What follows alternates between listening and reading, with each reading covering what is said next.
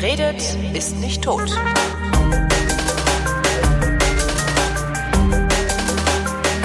Willkommen zur Wissenschaft mit einem echten Wissenschaftler. Hier ist Florian Freistetter. Und mit einem äh, Holger Klein. Quasi Wissenschaftler. Genau. Äh, guten Tag. Hallo. Dein neues Buch ist heute rausgekommen, habe ich mir sagen lassen. Eigentlich von dir habe ich mir das sagen lassen. Genau. Ähm, worum geht's?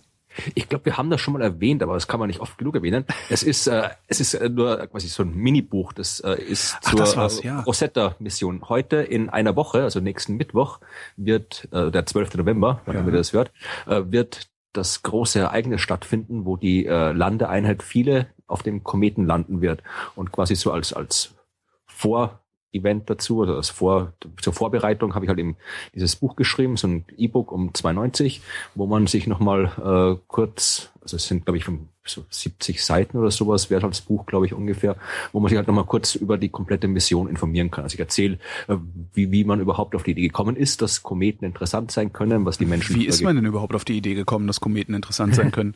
naja, früher waren die Kometen ja die Dinger, vor denen die Menschen Angst gehabt haben. Also Kometen waren die bösen Vorzeichen, die Omen. Wenn ein Komet am Himmel ist, dann passiert irgendwas. Und das lag halt daran, dass, äh, weil die halt sich scheinbar an keine, keine Gesetze gehalten haben. Die Dinger sind irgendwie aufgetaucht, haben irgendwie fies ausgeschaut am Himmel und sind wieder verschwunden, weil Mhm. äh, normalerweise sind die Kometen nur ein paar Kilometer groß. Die würdest du ja nicht sehen. Aber du siehst sie, weil aus denen eben jede Menge äh, Gas rauskommt, weil da Staub rauskommt, weil die eben aus dem großen Teil aus Eis bestehen. Und wenn die in die Nähe der Sonne kommen, dann äh, verdampft es und der Komet kriegt diese große Staub- und Gashülle und den großen Schweif, der dann so komisch ausschaut.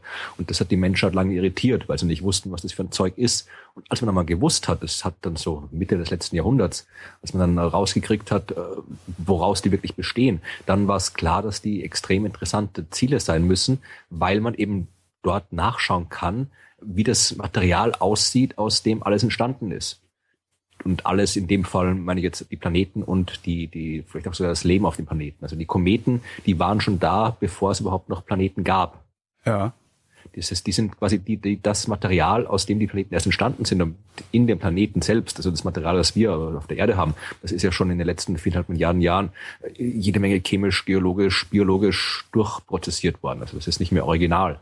Und wenn man wirklich das Originalmaterial untersuchen will, dann muss man sich eben zu den Kometen und zu den Asteroiden bewegen. Und bei den Kometen hat man auch das interessante Phänomen, dass da eben auch jede Menge Eis und Wasser drauf ist und jede Menge komplexe Moleküle, organische Moleküle. Und es gibt die äh, nicht unbegründete These, dass äh, das Leben selbst durch Kometeneinschläge auf die Erde gebracht wurde oder zumindest die Bausteine, aus denen das Leben entstanden ist. Es kann auch sein, dass vielleicht wirklich sogar irgendwelche Mikrolebewesen äh, da sind, aber das ist dann eher, es geht dann schon in die Grenzbereiche, aber dass quasi das Leben selbst, äh, äh, die ko- komplexen Moleküle, aus denen es entstanden ist, dass die quasi im Weltall entstanden sind und dann durch Kometen auf die Erde gekommen sind, das ist eine recht äh, nicht unplausible These und die kann man auch überprüfen, wenn man Kometen anschaut. Warum brauche ich eigentlich diese These? Ähm, Kann es sich nicht auch einfach so aus sich selbst heraus auf dem Planeten entwickelt haben? Natürlich kann es das, ja, aber wenn äh, das das kann natürlich auch sein, aber es, wir wissen, dass es im Weltall äh, überall komplexe Moleküle gibt. Also da gibt es in den ganzen Gaswolken, in den Molekülwolken, da ist jede Menge Zeugs, äh, das wir schon schon äh, kann man mit Radioteleskopen und so weiter kann man das nachweisen. Und wir haben auch irgendwie Meteoriten gefunden und da Moleküle nachgewiesen und äh, schon ein paar Asteroiden untersucht und den Kram gefunden. Also wir wissen, dass das Zeug da draußen ist. Und äh, also mal, wenn du jetzt, wenn es dir rein nur darum geht, wie das Leben auf der Erde sich entwickelt hat, dann ist es ja, sagen wir mal, es macht keinen großen Unterschied, ob das Leben jetzt quasi direkt auf der Erde entstanden ist oder ob es von woanders äh, die Bausteine daherkamen. Aber wenn es um die Frage geht, wie es mit Leben anderswo aussieht, dann ist es natürlich schon interessant, Ah. weil wenn das Zeug da draußen, die Bausteine da draußen überall rumliegen und dann von Kometen und Einschlägen überall verteilt wird, dann ist es eine ganz andere Sache, weil dann kannst du vielleicht auch irgendwie, die Kometen schlagen ja nicht nur auf der Erde ein, die schlagen auch auf den Jupitermonden ein, die schlagen auf Mars ein, auf Planeten bei anderen Sternen. Und wenn äh, quasi die, die die, die, diese Lebensbausteine überall verteilen, dann hast, ist es eine ganz andere Ausgangssituation, wenn du dich äh, global oder nicht global, universal mit dem Leben beschäftigst. Verstehe, verstehe. Und wie gesagt, über das schreibe ich in dem Buch eben auch und über die Mission selbst, warum die so lange braucht, warum die zehn Jahre rumfliegen muss, warum die ursprünglich zu einem anderen Kometen fliegen wollte und nicht konnte, was unterwegs alles schiefgegangen ist, was man unterwegs schon rausgefunden hat. Ja, erzähl doch mal. Wird. Nee, lest das Buch. Ach komm. nee, ich, ich erzähle lieber was, was nicht im Buch steht. Was äh, die die das Buch habe ich ja schon vor ein paar Wochen zu Ende geschrieben und bei der Mission passiert ja ständig immer was. Ja. Und äh, zum Beispiel hat man jetzt kürzlich. Aber ich habe keine Zeit, das Buch zu lesen. Was mache ich denn jetzt? Ach, das hast das Teil, Teil. Dann gebe ich dir die 280 so und du erzählst es mir. Genau, nur privat. Äh, ab, ab, sicher. Du bist, nee, du bist ich, einfach zu, du bist zu geschäftsfixiert. Ja, nee, nee ich erzähle ich verstehe das. Keine Angst. Also, äh, vor allem, das, wie gesagt, es ist nur, es ist, es ist ein Buch aus dieser, dieser Hansa, äh, neuen Hansa E-Book-Reihe, wo halt ja. wirklich nur, es ist kein Buch, wo du jetzt irgendwie kein, kein tausend Seiten Wälzer, wo du Wochen lesen musst. Also, das hast du durchaus auch, kannst du durchaus auch in ein paar Tagen durchlesen, je nach Lesegeschwindigkeit. Also, da braucht man nicht so viel Zeit. Ich habe nicht mal Zeit, so viel zu reden, wie ich gerne reden würde. Wie soll ich denn da lesen? Himmel. Ja, aber wie gesagt, ich erzähle lieber was, äh, ja. äh, ich erzähle erzähl was vom Kometen, also muss ja nicht, äh, gibt ja noch viel mehr zu erzählen.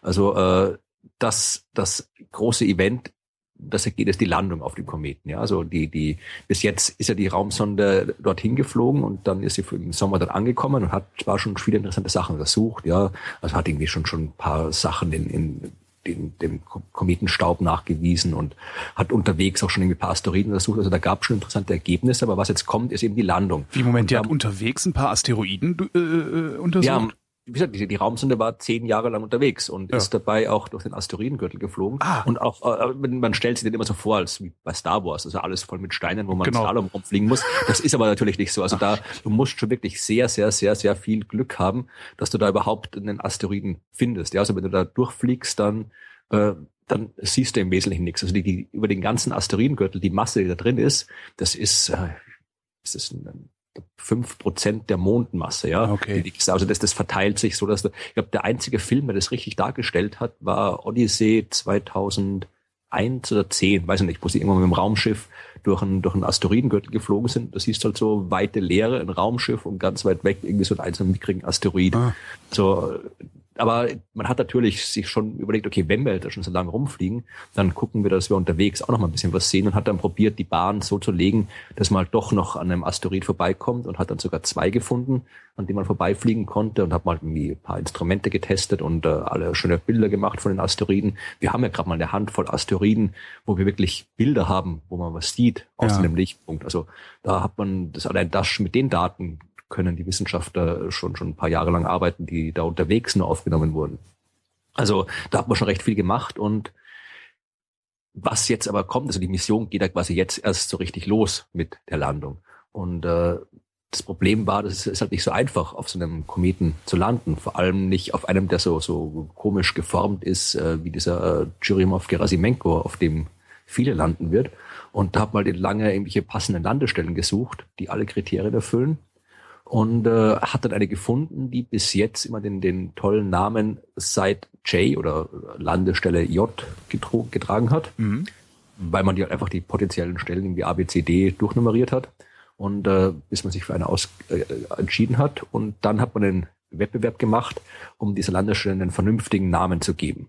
Und äh, dieser vernünftige Name, der wurde jetzt, glaube ich, gestern, vorgestern, wurde der bekannt gegeben. Und Oh Gott, ich habe es spontan vergessen, wie, wie er heißt. ah, das, ist, das, ist, das ist so, ne, ich, ich, ich, das ist halt so äh, äh, wieder, das ist der Komet der, der seltsam unaussprechlichen Namen. Ja. Also der heißt schon mal Churyumov Gerasimenko. Ich dachte 67p würde reichen. Ja, ja, du kannst auch Churi sagen. Churi. Und, äh, ja, das okay. finden dann vor allem die, die Wiener Hörerinnen und Hörer werden das lustig finden. Weil? Denn im Wiener Dialekt Churi eine ganz besondere Bedeutung hat. Und äh, ich weiß nicht, sind wir hier jugendfrei oder nicht? Natürlich sind wir jugendfrei. Ja, dann, dann. Also dann nein, natürlich sind wir nicht jugendfrei. Äh, das nee, ist hier, diese Sendung ist not safe for work. Ja, also hört euch, hört euch am besten, äh, das gibt's sicherlich bei YouTube oder sonst wo, das Lied äh, Der Churi-Fetzen von Georg Danzer an. Mit, äh, wo die, wo es in dem Lied um die Frage und die Suche nach dem Churi-Fetzen geht. Also ja. Fetzen ist ein, ist ein Stück Stoff. Und äh, im, im Lied erklärt er auch, was es ist. Und ich glaube, die Zeile heißt irgendwie, äh, ist der Churifetzen ist ein, was ist das, ein, ein, ein Fetzen, mhm. bitte sehr, den man benutzt nach dem Geschlechtsverkehr. Also ah, Churi ja. ist das, für das du den Fetzen brauchst, wenn du entsprechend Geschlechtsverkehr hattest. Verstehe. Agilika. Genau. Heißt Ag die Landestelle. Agilkia. Aligi, Agi also Agilikia, ja, okay. Also ich glaube, das, das ist im Wiener Dialekt relativ harmlos. Ich, keine Ahnung, oder vielleicht heißt es auch irgendwas ganz Schweinisches. Ich weiß nicht, also so, so, so weit bin ich, lang war ich schon nicht mehr in Wien. Äh, auf jeden Fall offiziell äh, bezieht sich das auf den Namen einer Insel im Nil. Mhm. Und auf dieser Insel wurde 1815, glaube ich, ein Obelisk gefunden. Halt, nein, Blödsinn. Äh, der Obelisk wurde 1815 auf der Insel Viele gefunden. Ja, Viele, so heißt ah, die Landeinheit. Und der Obelisk, da waren Hieroglyphen drauf. Die haben geholfen, gemeinsam im Stein von Rosetta, wie die Sonde heißt, haben geholfen, die Hieroglyphen zu entschlüsseln. Und äh, Agil, ja, Agilkir äh, ist der Name der Insel, wo sie den ganzen Krempel hingeschafft haben, nachdem sie dann einen Staudamm gebaut haben und diese Insel viele überschwemmt worden ist. Und so heißt es dann auch die Landestelle. Also es mhm. hat alles diesen, diesen ägyptischen hieroglyphisches äh, Thema. Und da soll die Sonne landen. Und es ist man, man, man, wir sind ja fast schon verwöhnt, was so Raummissionen angeht. Ja, da geht ja selten was schief. Bis auf letzte Woche, wo man gleich zwei äh, Raumfahrtkatastrophen stattgefunden haben. Ach so, wo und, hier Dings explodiert ja, ist. Ja. ja, genau, aber das ist eigentlich, eigentlich sind wir es gewohnt, dass dort irgendwie fliegt die Raumsonde hin, dann landet sie am Mars, dann macht sie dieses und jenes. Also wir, es ist also große Misserfolge, sind wir eigentlich gar nicht mehr gewohnt. Und, aber man muss ja bewusst sein, dass diese Landung wirklich absolut vollkommen nicht trivial ist. Mhm. Das Ding landet da automatisch, das kann nicht irgendwie gezielt steuern. Das muss da von selbst den Weg runterfinden und äh, das, das Terrain ist halt da wirklich nicht optimal. Es ist, man hat sich das viel, viel anders vorgestellt, als man die ganze Mission geplant hat. Und äh, einer, kürzlich so ein Interview gelesen, also einer von den führenden Wissenschaftlern sagt halt, ja, also die Chancen, dass das klappt, stehen 50-50. Also es kann durchaus sein, dass das Ding halt äh, auch wirklich schief geht. Also dass das Ding nicht, äh, nicht, nicht landet, nicht äh, bei der Landung kaputt geht, äh, irgendwie, keine Ahnung, umfällt, sonst irgendwas. Ja, also da kann wirklich jede Menge schiefgehen. Also das wird nächste Woche extrem spannend. Wissen wir schon eine Uhrzeit? Ja, wissen wir schon. Also äh, ich, ich werde dann auch, das, ich bin dann, ich hoffe, ich bin dann auch äh, direkt in Darmstadt beim Kontrollzentrum dabei, werde dann auch im Blog live drüber schreiben und davor, ich schreibe jetzt schon die ganzen Tage davor, schreibe ich mal was. Äh, ich glaube, es wird um am Vormittag äh, vom 12. November gibt's die letzte äh, Go-No-Go-Entscheidung, ja. ganz in der Früh um sechs oder sowas. Dann äh, so am, am späteren Vormittag, so glaube 9.30 Uhr rum oder sowas, ist die Separation. Also dann fliegt viele los, löst sich von Rosetta und fängt an zu landen. Äh, das dauert sieben Stunden und dann so halb sechs, sieben am Abend soll das Ding eben unten ankommen. Dann dauert es noch mal eine halbe Stunde, bis das die, die äh, Signale zurück zur Erde geschickt sind. Und dann so um sieben ungefähr, wenn ich mich richtig erinnere, wird man wissen, ob das Ding gelandet ist und die ersten Bilder bekommen. Mhm. Also das wird eine extrem spannende Sache. Ich glaube, ich glaube auf Dreisat wird sogar das live übertragen und äh, natürlich irgendwie mit ESA, ESA oh, TV ich, und in meinem Blog, Zeit, ja. in meinem Blog, wenn ich wenn ich dort vor Ort bin und die mich reinlassen, dann äh, schreibe ich meinem Blog was Ach, dazu. Du, weißt noch gar nicht, ob die dich rein hast. Du fährst einfach doch, hin doch, doch. Nee, nee, ich bin, schon, ich, bin Florian Freistetter! ich bin schon, ich bin schon angemeldet und registriert, okay. aber also ich habe da so, so meine, meine Blogger-Minderwertigkeitskomplexe. Also wenn ich dann irgendwie dann vor dem Tor stehe und dann kein, kein wichtiger Journalist bin, vielleicht schmeißen sie mich doch wieder raus, muss sehen. Aber eigentlich bin ich registriert. Also ah, ja. müsste eigentlich klappen. Bin sogar diesmal sogar extra, extra einen Tag vorher fahre ich hin und einen Tag nachher fahre ich weg, dass ich wirklich den kompletten Tag dort habe. Und ja, also es wird, ich, wird auf jeden Fall eine ziemlich, ziemlich coole Sache, diese Landung auf Rosetta, ah, diese Landung von Rosetta. Bin schon extrem gespannt. Und danach geht es erst weiter. Ich meine, dann, ist das Ding da, dann, dann kann der Lander, äh, wird ein paar Wochen, je nachdem wie lange er durchhält, da Untersuchungen anstellen. Rosetta wird weiterhin bleiben, wird mit dem Komet gemeinsam Richtung Sonne fliegen und den ständig beobachten. Also das wird noch richtig, richtig, richtig spannend dort. Was gab's denn noch für eine Frage zu beantworten? Ach nee, die wolltest du ja nicht beantworten, die waren ja alle in dem Buch. Oh. Ah. Ach, ne, frag mich halt irgendwas über, über, über, über den Kometen. Ich, also, woraus besteht er? Ja, der besteht aus Käse. Nein, der besteht. ich hab's geahnt. nee, also aus aus äh, aus, einer, aus Gestein und ja, aus äh, Eis äh, ist ziemlich, also auch die Bilder, die man sieht, da ist er ja ziemlich grau, so grau-weißlich schaut der aus, ja. Also wenn du diese typischen Bilder siehst von von den Kometen, also halt irgendwie so ein bisschen wie so ein sagen wir, ja, so, so ziemlich helles, helles Gestein. Aber wenn du den in echt quasi sehen würdest, ist der fast komplett schwarz. Also Kometen haben äh, die dunkelsten Oberflächen im ganzen Sonnensystem. Also da ist jede Menge Kohlenstoffmaterial und so weiter drin. Mhm. Also die sind echt extrem schwarz und nur deswegen so hell, äh, weil die halt die Bilder wahnsinnig überbelichten müssen, damit du überhaupt irgendwelche Strukturen sehen kannst drauf. Also äh, drum die schauen nicht so aus, die Kometen, wie sie, wie sie auf den Fotos ausschauen. Sie sind viel, viel dunkler. Und äh, die Kameras haben auch extra äh, Ummengen, äh, ich Ummengen äh, Graustufen. Ja, also Ja, weiß ich- nicht, ich war nicht, ja am- Shades of Grey, die, die Was waren äh, das? unterscheiden können. 26.000? Irgendwie, Ja, nee, ja. irgendwie sowas völlig absurd hohe Zahl. Ich Ja, war ja. am, am DLR und habe da mit dem Pressesprecher geredet. Genau. Äh, und der sagte halt, wie viel Graustufen die haben.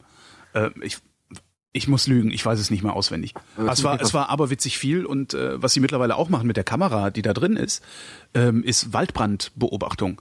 Also die haben Türme äh, überall auf der Welt, auch in Brandenburg hier. Ähm, die haben überall Türme in die Wälder gebaut, haben da diese Kamera draufgesetzt, also diese Graustufenerkennung, äh, Erkennung, ähm, weil die nämlich gemerkt haben, dass Rauch, je nachdem, was gerade verbrennt, unterschiedlich grau ist. Und die Dinger können damit automatisiert Waldbrände von äh, äh, einem Autoreifenfeuer auf dem nächsten Bauernhof oder sowas unterscheiden. Das ist Ja, ganz ist cool. Also so ein Assistenzsystem. Lohnt sich. Ja, ja, absolut. lernt immer was Neues dazu. Äh, Warten wir eigentlich mit ähm, der nächsten äh, Kometen-Asteroiden-Mission, äh, was war nochmal der Unterschied? Zwischen Komet und Asteroid. Äh, Im Prinzip der, der Ort im Sonnensystem, wo sie Ah, okay. entstanden sind. Also Asteroiden sind näher an der Sonne entstanden, da wo ursprünglich weniger gefrorenes Material war. Das heißt, die Kometen äh, sind weiter entfernt entstanden, Mhm. wo viel gefrorenes Material war. Das heißt, Kometen enthalten sehr viel mehr äh, Eis als Asteroiden. Also Asteroiden, die sind halt einfach, die bleiben immer Gesteinsbrocken, egal wo sie rumfliegen, haben keinen Schweif. Und Kometen dann eben, wenn sie in die Nähe der Sonne kommen, dann schon. Aber es gibt auch Zwischenstufen, also es gibt irgendwie, äh, wenn, wenn ein Komet irgendwann mal sein ganzes Eis verloren hat, dann ist er im Wesentlichen zum Asteroid geworden. Es gibt Asteroiden mit mehr Eis, die dann auch irgendwie Schweife kriegen. Also es ist halt ein fließender Übergang im Wesentlichen. Okay. Ähm, die, also warten wir mit der nächsten Mission zu einem Kometen oder Asteroiden, bis diese abgeschlossen ist, oder haben wir da schon was Neues in Planung oder sogar schon Nee, nee, unterwegs? da gibt's gibt's äh, einige äh, Missionen. Also zum Beispiel äh, nächstes Jahr oder vielleicht sogar Ende dieses Jahr, weiß ich gar nicht, äh, wird äh, der große Asteroid Ceres besucht. Also Ceres Ja. ist der größte Asteroid im Hauptgürtel. Ich glaube, knapp 900 Kilometer Durchmesser oder 1000 sogar, ich weiß gar nicht. Nee, unter 1000. Und äh, der wird von der Raumsonde Dawn besucht. Das ist eine NASA-Sonde, die ist auch schon länger unterwegs, hat vor vor ein paar Jahren, glaub, vor ein oder zwei Jahren, äh, Vesta äh, aus der Nähe besucht, auch so einer der, der größten Asteroiden im Hauptgürtel. Und äh, dann, ich müsste jetzt, ich weiß jetzt nicht auswendig, wann Dawn ankommt, aber auch dieses oder nächstes Jahr. Äh, dann wird nächstes Jahr wird äh, New Horizons bei Pluto ankommen, der ja auch ein großer ist auch Asteroid kein Planet mehr, ist. genau, ja. Genau, also und, und wird dann weiterfliegen. Äh, das war auch eine so eine Sache. Äh, der wird weiterfliegen. Also diese diese New Horizons Mission, die ist auch wahnsinnig cool, weil natürlich Pluto ist der einzige größere Himmelskörper, von dem wir noch keine äh, detaillierten Bilder haben, Oh, sondern nur halt irgendwie so gibt halt von von diversen Weltraumteleskopen so, so verwaschene äh, pixelige Aufnahmen, wo du halt ja siehst halt irgendwie so, so einen äh, gelblich weißlichen Fleck im Wesentlichen, ja, also nichts, was man mit den ganzen anderen Planetenbildern vergleichen kann. Und da hat man schon 2006 ist das Ding gestartet, weil natürlich ist ein weiter Weg bis dahin und die ist auch absurd schnell diese Raumsonde New Horizons. Also echt von 2006 bis bis jetzt 2014, äh, 2015 kommt es an, also fast nicht mal nicht mal zehn Jahre hat die gebraucht, um einmal durch das ganze Sonnensystem zu fliegen. Und natürlich, äh, wenn die so wahnsinnig schnell ist, dann äh, kann die dort nicht anhalten. Weil zum Anhalten brauchst du auch wieder Treibstoff im Weltall, ja. Du hast ja, Ja. Keine, keine Bremse, die du irgendwie stimmt, du musst umdrehen und Gas genau, geben, ne? Genau. Ja. Also der und äh, diesen diesen Treibstoff zum Bremsen mitzunehmen, das wäre nicht machbar gewesen oder, oder zu teuer Ja. äh, gewesen. Und deswegen äh, kann die halt wirklich äh, nicht in eine Umlaufbahn um Pluto einschwenken, sondern nur halt in, in einem absurden Tempo vorbeifliegen. Äh, zwar sehr knapp und knapp genug, um schöne Bilder zu machen, aber sie fliegt halt weiter. Und dann hat man sich gedacht, okay, wenn wir da schon weiter fliegen, dann gucken wir, ob wir da wenigstens noch irgendwas anderes sehen, weil da draußen sind ja auch Asteroiden. Da draußen ist ja der Kuipergürtel, äh, sehr viel größerer Asteroidengürtel. Ich glaube, im Kuipergürtel hast du so ähm, ein, zwei Erdmassen insgesamt an Asteroiden verteilt. Also da hast du wirklich viele große Asteroiden äh, dort draußen und die sind auch alle interessant. Ja, also das sind die ganzen anderen Zwergplaneten, Eris, Haumea, Makemake und wie die alle heißen, äh, schwirren da draußen rum. Die kennt man auch alle nur als Lichtpunkt im Teleskop. Und hat sich gedacht, okay, wir fliegen da jetzt mal los 2006 und bis dann 2015, bis das Ding da draußen ist bei Pluto, bis dahin werden wir schon noch einen Asteroid gefunden haben, äh, der irgendwie auf dem Weg liegt. Und weil man hat halt irgendwie gedacht, okay, das sind da draußen im Kuipergürtel, der ist so groß, viel größer als der Hauptgürtel, da wird sich irgendwas finden im Laufe der Zeit. Und dann hat man aber jetzt äh, eben hier im Sommer festgestellt, okay, da ist nichts, haben nichts gefunden, was, was wir vernünftig mit dem Treibstoff, den wir noch haben, ansteuern können. Und hat dann irgendwie noch, noch so spontan schnell irgendwie das äh, Antrag eingereicht, um im Hubble-Teleskop intensiv suchen zu können. Ja. Und hat dann jetzt, äh, letzte Woche oder vorletzte Woche kam dann die Meldung raus, hat dann eben doch noch äh, glaube, drei potenzielle Ziele gefunden, drei neue Asteroiden entdeckt, die halt dann doch noch angesteuert werden können mit dem Treibstoff, was man hat. Also man weiß jetzt nicht genau, welche man anfliegt, aber man hat es auch noch geschafft, rechtzeitig eben ein Ziel zu finden, dass eben auch mal dann wirklich ein Asteroid aus dem Kuipergürtel aus der Nähe gesehen werden kann. Und das ist echt schon eine ziemlich coole Sache. Also die Dinger äh, sind wirklich noch, noch, noch das ursprüngliche an Material geht's fast gar nicht mehr als dort ganz weit draußen. Also das sehen wir denn, wenn wir vor Ort sind, also an so einem Asteroiden dran sind, sehen wir da tatsächlich mehr, als wir sehen, wenn wir Fernerkundung machen? Oder also äh, Klar, optisch, optisch, also optisch sehen wir natürlich mehr. Also, ne, also die, die, die optische Auflösung ist natürlich äh, wesentlich größer. Ja. Äh, können, können wir auch in anderen Spektren gucken? Sehen wir eher, was das für ein Material ist oder sehen wir tatsächlich nur, wie das Ding aussieht? Nee, nee, natürlich. Es kommt darauf an, was für Instrumente du einpackst. Ja, also die haben halt irgendwie, äh, zum Beispiel hast du halt irgendwie, haben halt meistens noch so, so Radarkram zum Beispiel dabei, wo du das Ding wirklich abtasten kannst bis zum geht nicht mehr. Also wirklich eine ganz genaue Form bestimmen kannst. Du, weil die Form kannst du von, von der Erde aus nur bedingt bestimmen, ja. Aber ist die überhaupt interessant? Ist es nicht viel interessanter, was für ein Material das ist? Nein, nein, nein, die Form ist wahnsinnig interessant. Äh, denn äh, zum Beispiel hast du im Kopf, wie, wie äh, der Komet aussieht. Churyumov Gerasimenko. Ja. ja mir hat ja jemand ein Modell davon geschickt. Genau, richtig. Mir auch. Danke übrigens. Ja, vielen Dank. Ja. Genau. Und, jemand, äh, es war derselbe, der uns schon mal den äh, Homunculusnebel genau. ausgedruckt hat. Ja. ja, genau. Der, also wie gesagt, äh, diese, dieser, für die, die es jetzt nicht haben, im Kopf haben, äh, dieser Komet. Wie so eine Ente, so ein bisschen genau, wie eine Ente sieht der aus, finde ich. Und äh, das sind vermutlich eben zwei Stücke, zwei Gesteinsstücke, die halt so aneinander kleben. Und das sieht man bei den, äh, auch bei Asteroiden recht oft. Und das ist ein Zeichen dafür, dass da eben äh, komplett andere Kräfte wirksam sind als bei normalen Himmelskörpern. Ja, so ein fettes Teil wie die Erde oder auch irgendwie ein größerer Asteroid, da sackt halt irgendwann alles unter der eigenen Schwerkraft zusammen und will in die Mitte. Genau, bildet so eine kompakte, äh, annähernd sphärische Form. In dem Fall äh, sind die Kräfte zwischen den Molekülen, also Van der Waals Kräfte heißen die, also so elektromagnetische Kräfte, elektrostatische Kräfte, die den ganzen Krempel zusammenhalten.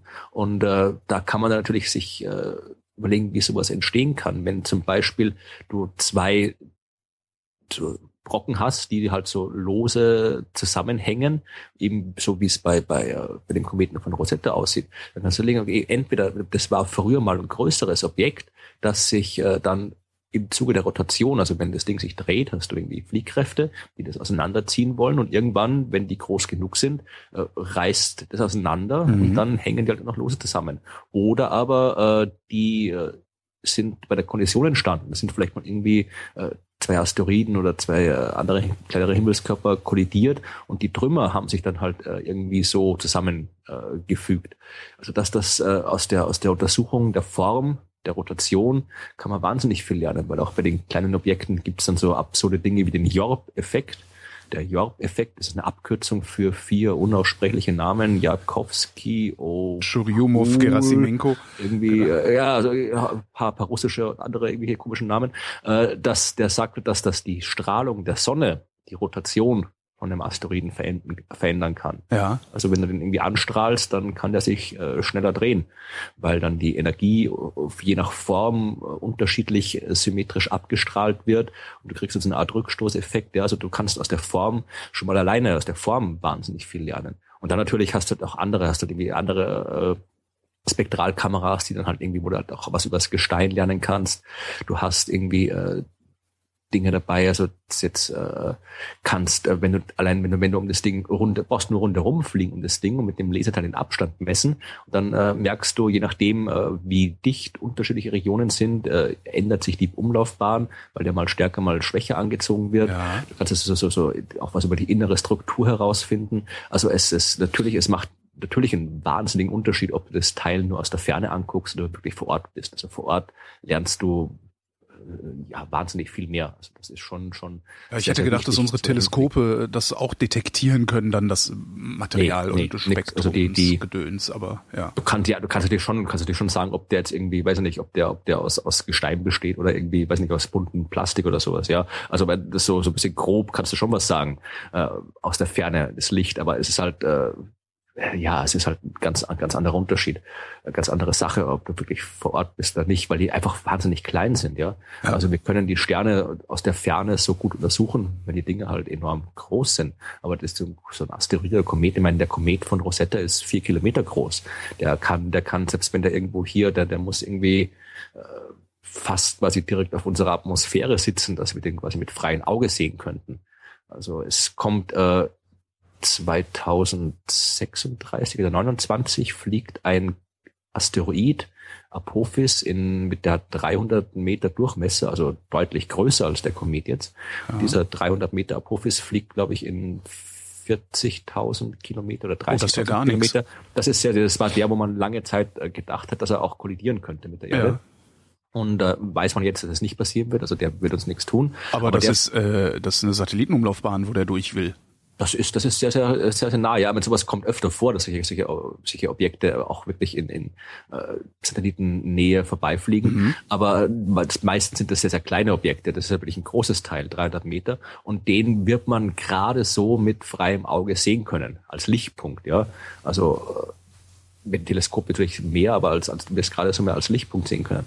Und wenn du jetzt dir vorstellst, irgendwie so, so ein vier Kilometer Teil, äh, das, selbst wenn das, wenn das so nahe vorbeifliegen würde, würdest du nichts sehen können vom freien Auge. Also ein Teleskop hat, was die Asteroiden angeht, schon seine Grenzen. Also darum hat es ja auch ewig gedauert, bis 1801, bis man den ersten Asteroid überhaupt entdeckt hat. Hm. In Sonnensystem. Also die Asteroiden, das sind, das sind wahnsinnig wichtige Himmelskörper, also meiner Meinung nach die wichtigsten überhaupt. Also, dass unsere Zukunft der Menschheit steckt in den Asteroiden. Die Zukunft der Menschheit steckt in den Asteroiden? Ja. Erklär. Ah, das erkläre ich dir im Februar. Ach komm. Warum? Weil ja. dann ein neues Buch draußen ist, worin du erklärst, warum die Zukunft der Menschheit in den Asteroiden steckt? Exakt. Ach komm, das kannst du mir doch jetzt nicht antun. Das ist doch irgendwie, das ist doch nee, Assi, das nee. ist doch keine Werbeverkaufs nee, äh, äh, Butter Butterfahrt. Ach, schade, ich hätte doch schon Angebot bei Heizung.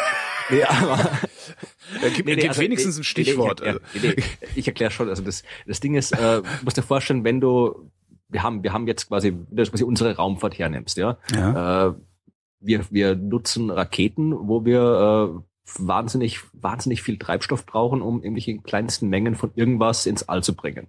Und äh, den ganzen Treibstoff brauchen wir einen weiteren Treibstoff, um den Treibstoff hochzubringen und noch mehr Treibstoff, um den Treibstoff hochzubringen und den Treibstoff hochbringen und so weiter. Mhm. Also das ist halt Unmengen teures, kompliziertes, komplexes äh, Vorhaben. Und dann am Ende hast du irgendwie eine riesen 800 Tonnen Rakete wie die Ariane 5, die im Wesentlichen eine einzige gigantische Masse an hochexplosivem Sprengstoff ist und obendrauf hocken dann irgendwie ein paar teure Geräte oder vielleicht irgendwann in Zukunft auch mal Menschen, wenn die Ariane dann mal irgendwie bemannte Raumfahrt kann.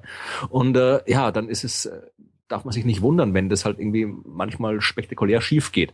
Und wenn man im Weltall auch keine, nicht diese ganzen Science-Fiction-Dinge anstellen kann, die man irgendwie sich so denkt, ja, irgendwie gigantische Raumstationen bauen, diese sich drehenden Riesenräder, ja. die man sich früher vorgestellt hat. Wenn das geht halt alles nicht, weil wir das Zeug nicht hochschaffen können. Wir können da, könnten, wir könnten nämlich Doch schon, aber es ist halt, das will halt keiner ja, bezahlen. Also ne? Zum Beispiel, wenn gibt ja mal Ideen, dass man da oben so, so Solarkraftwerke in die Umlaufbahn reinstellt, ja. ja. Da kannst du das da oben kannst du wirklich steuern, je nachdem, wo das Ding rumfliegt, hast du halt mehr oder weniger fast beliebig lang äh, Tageslicht oder Sonnenlicht.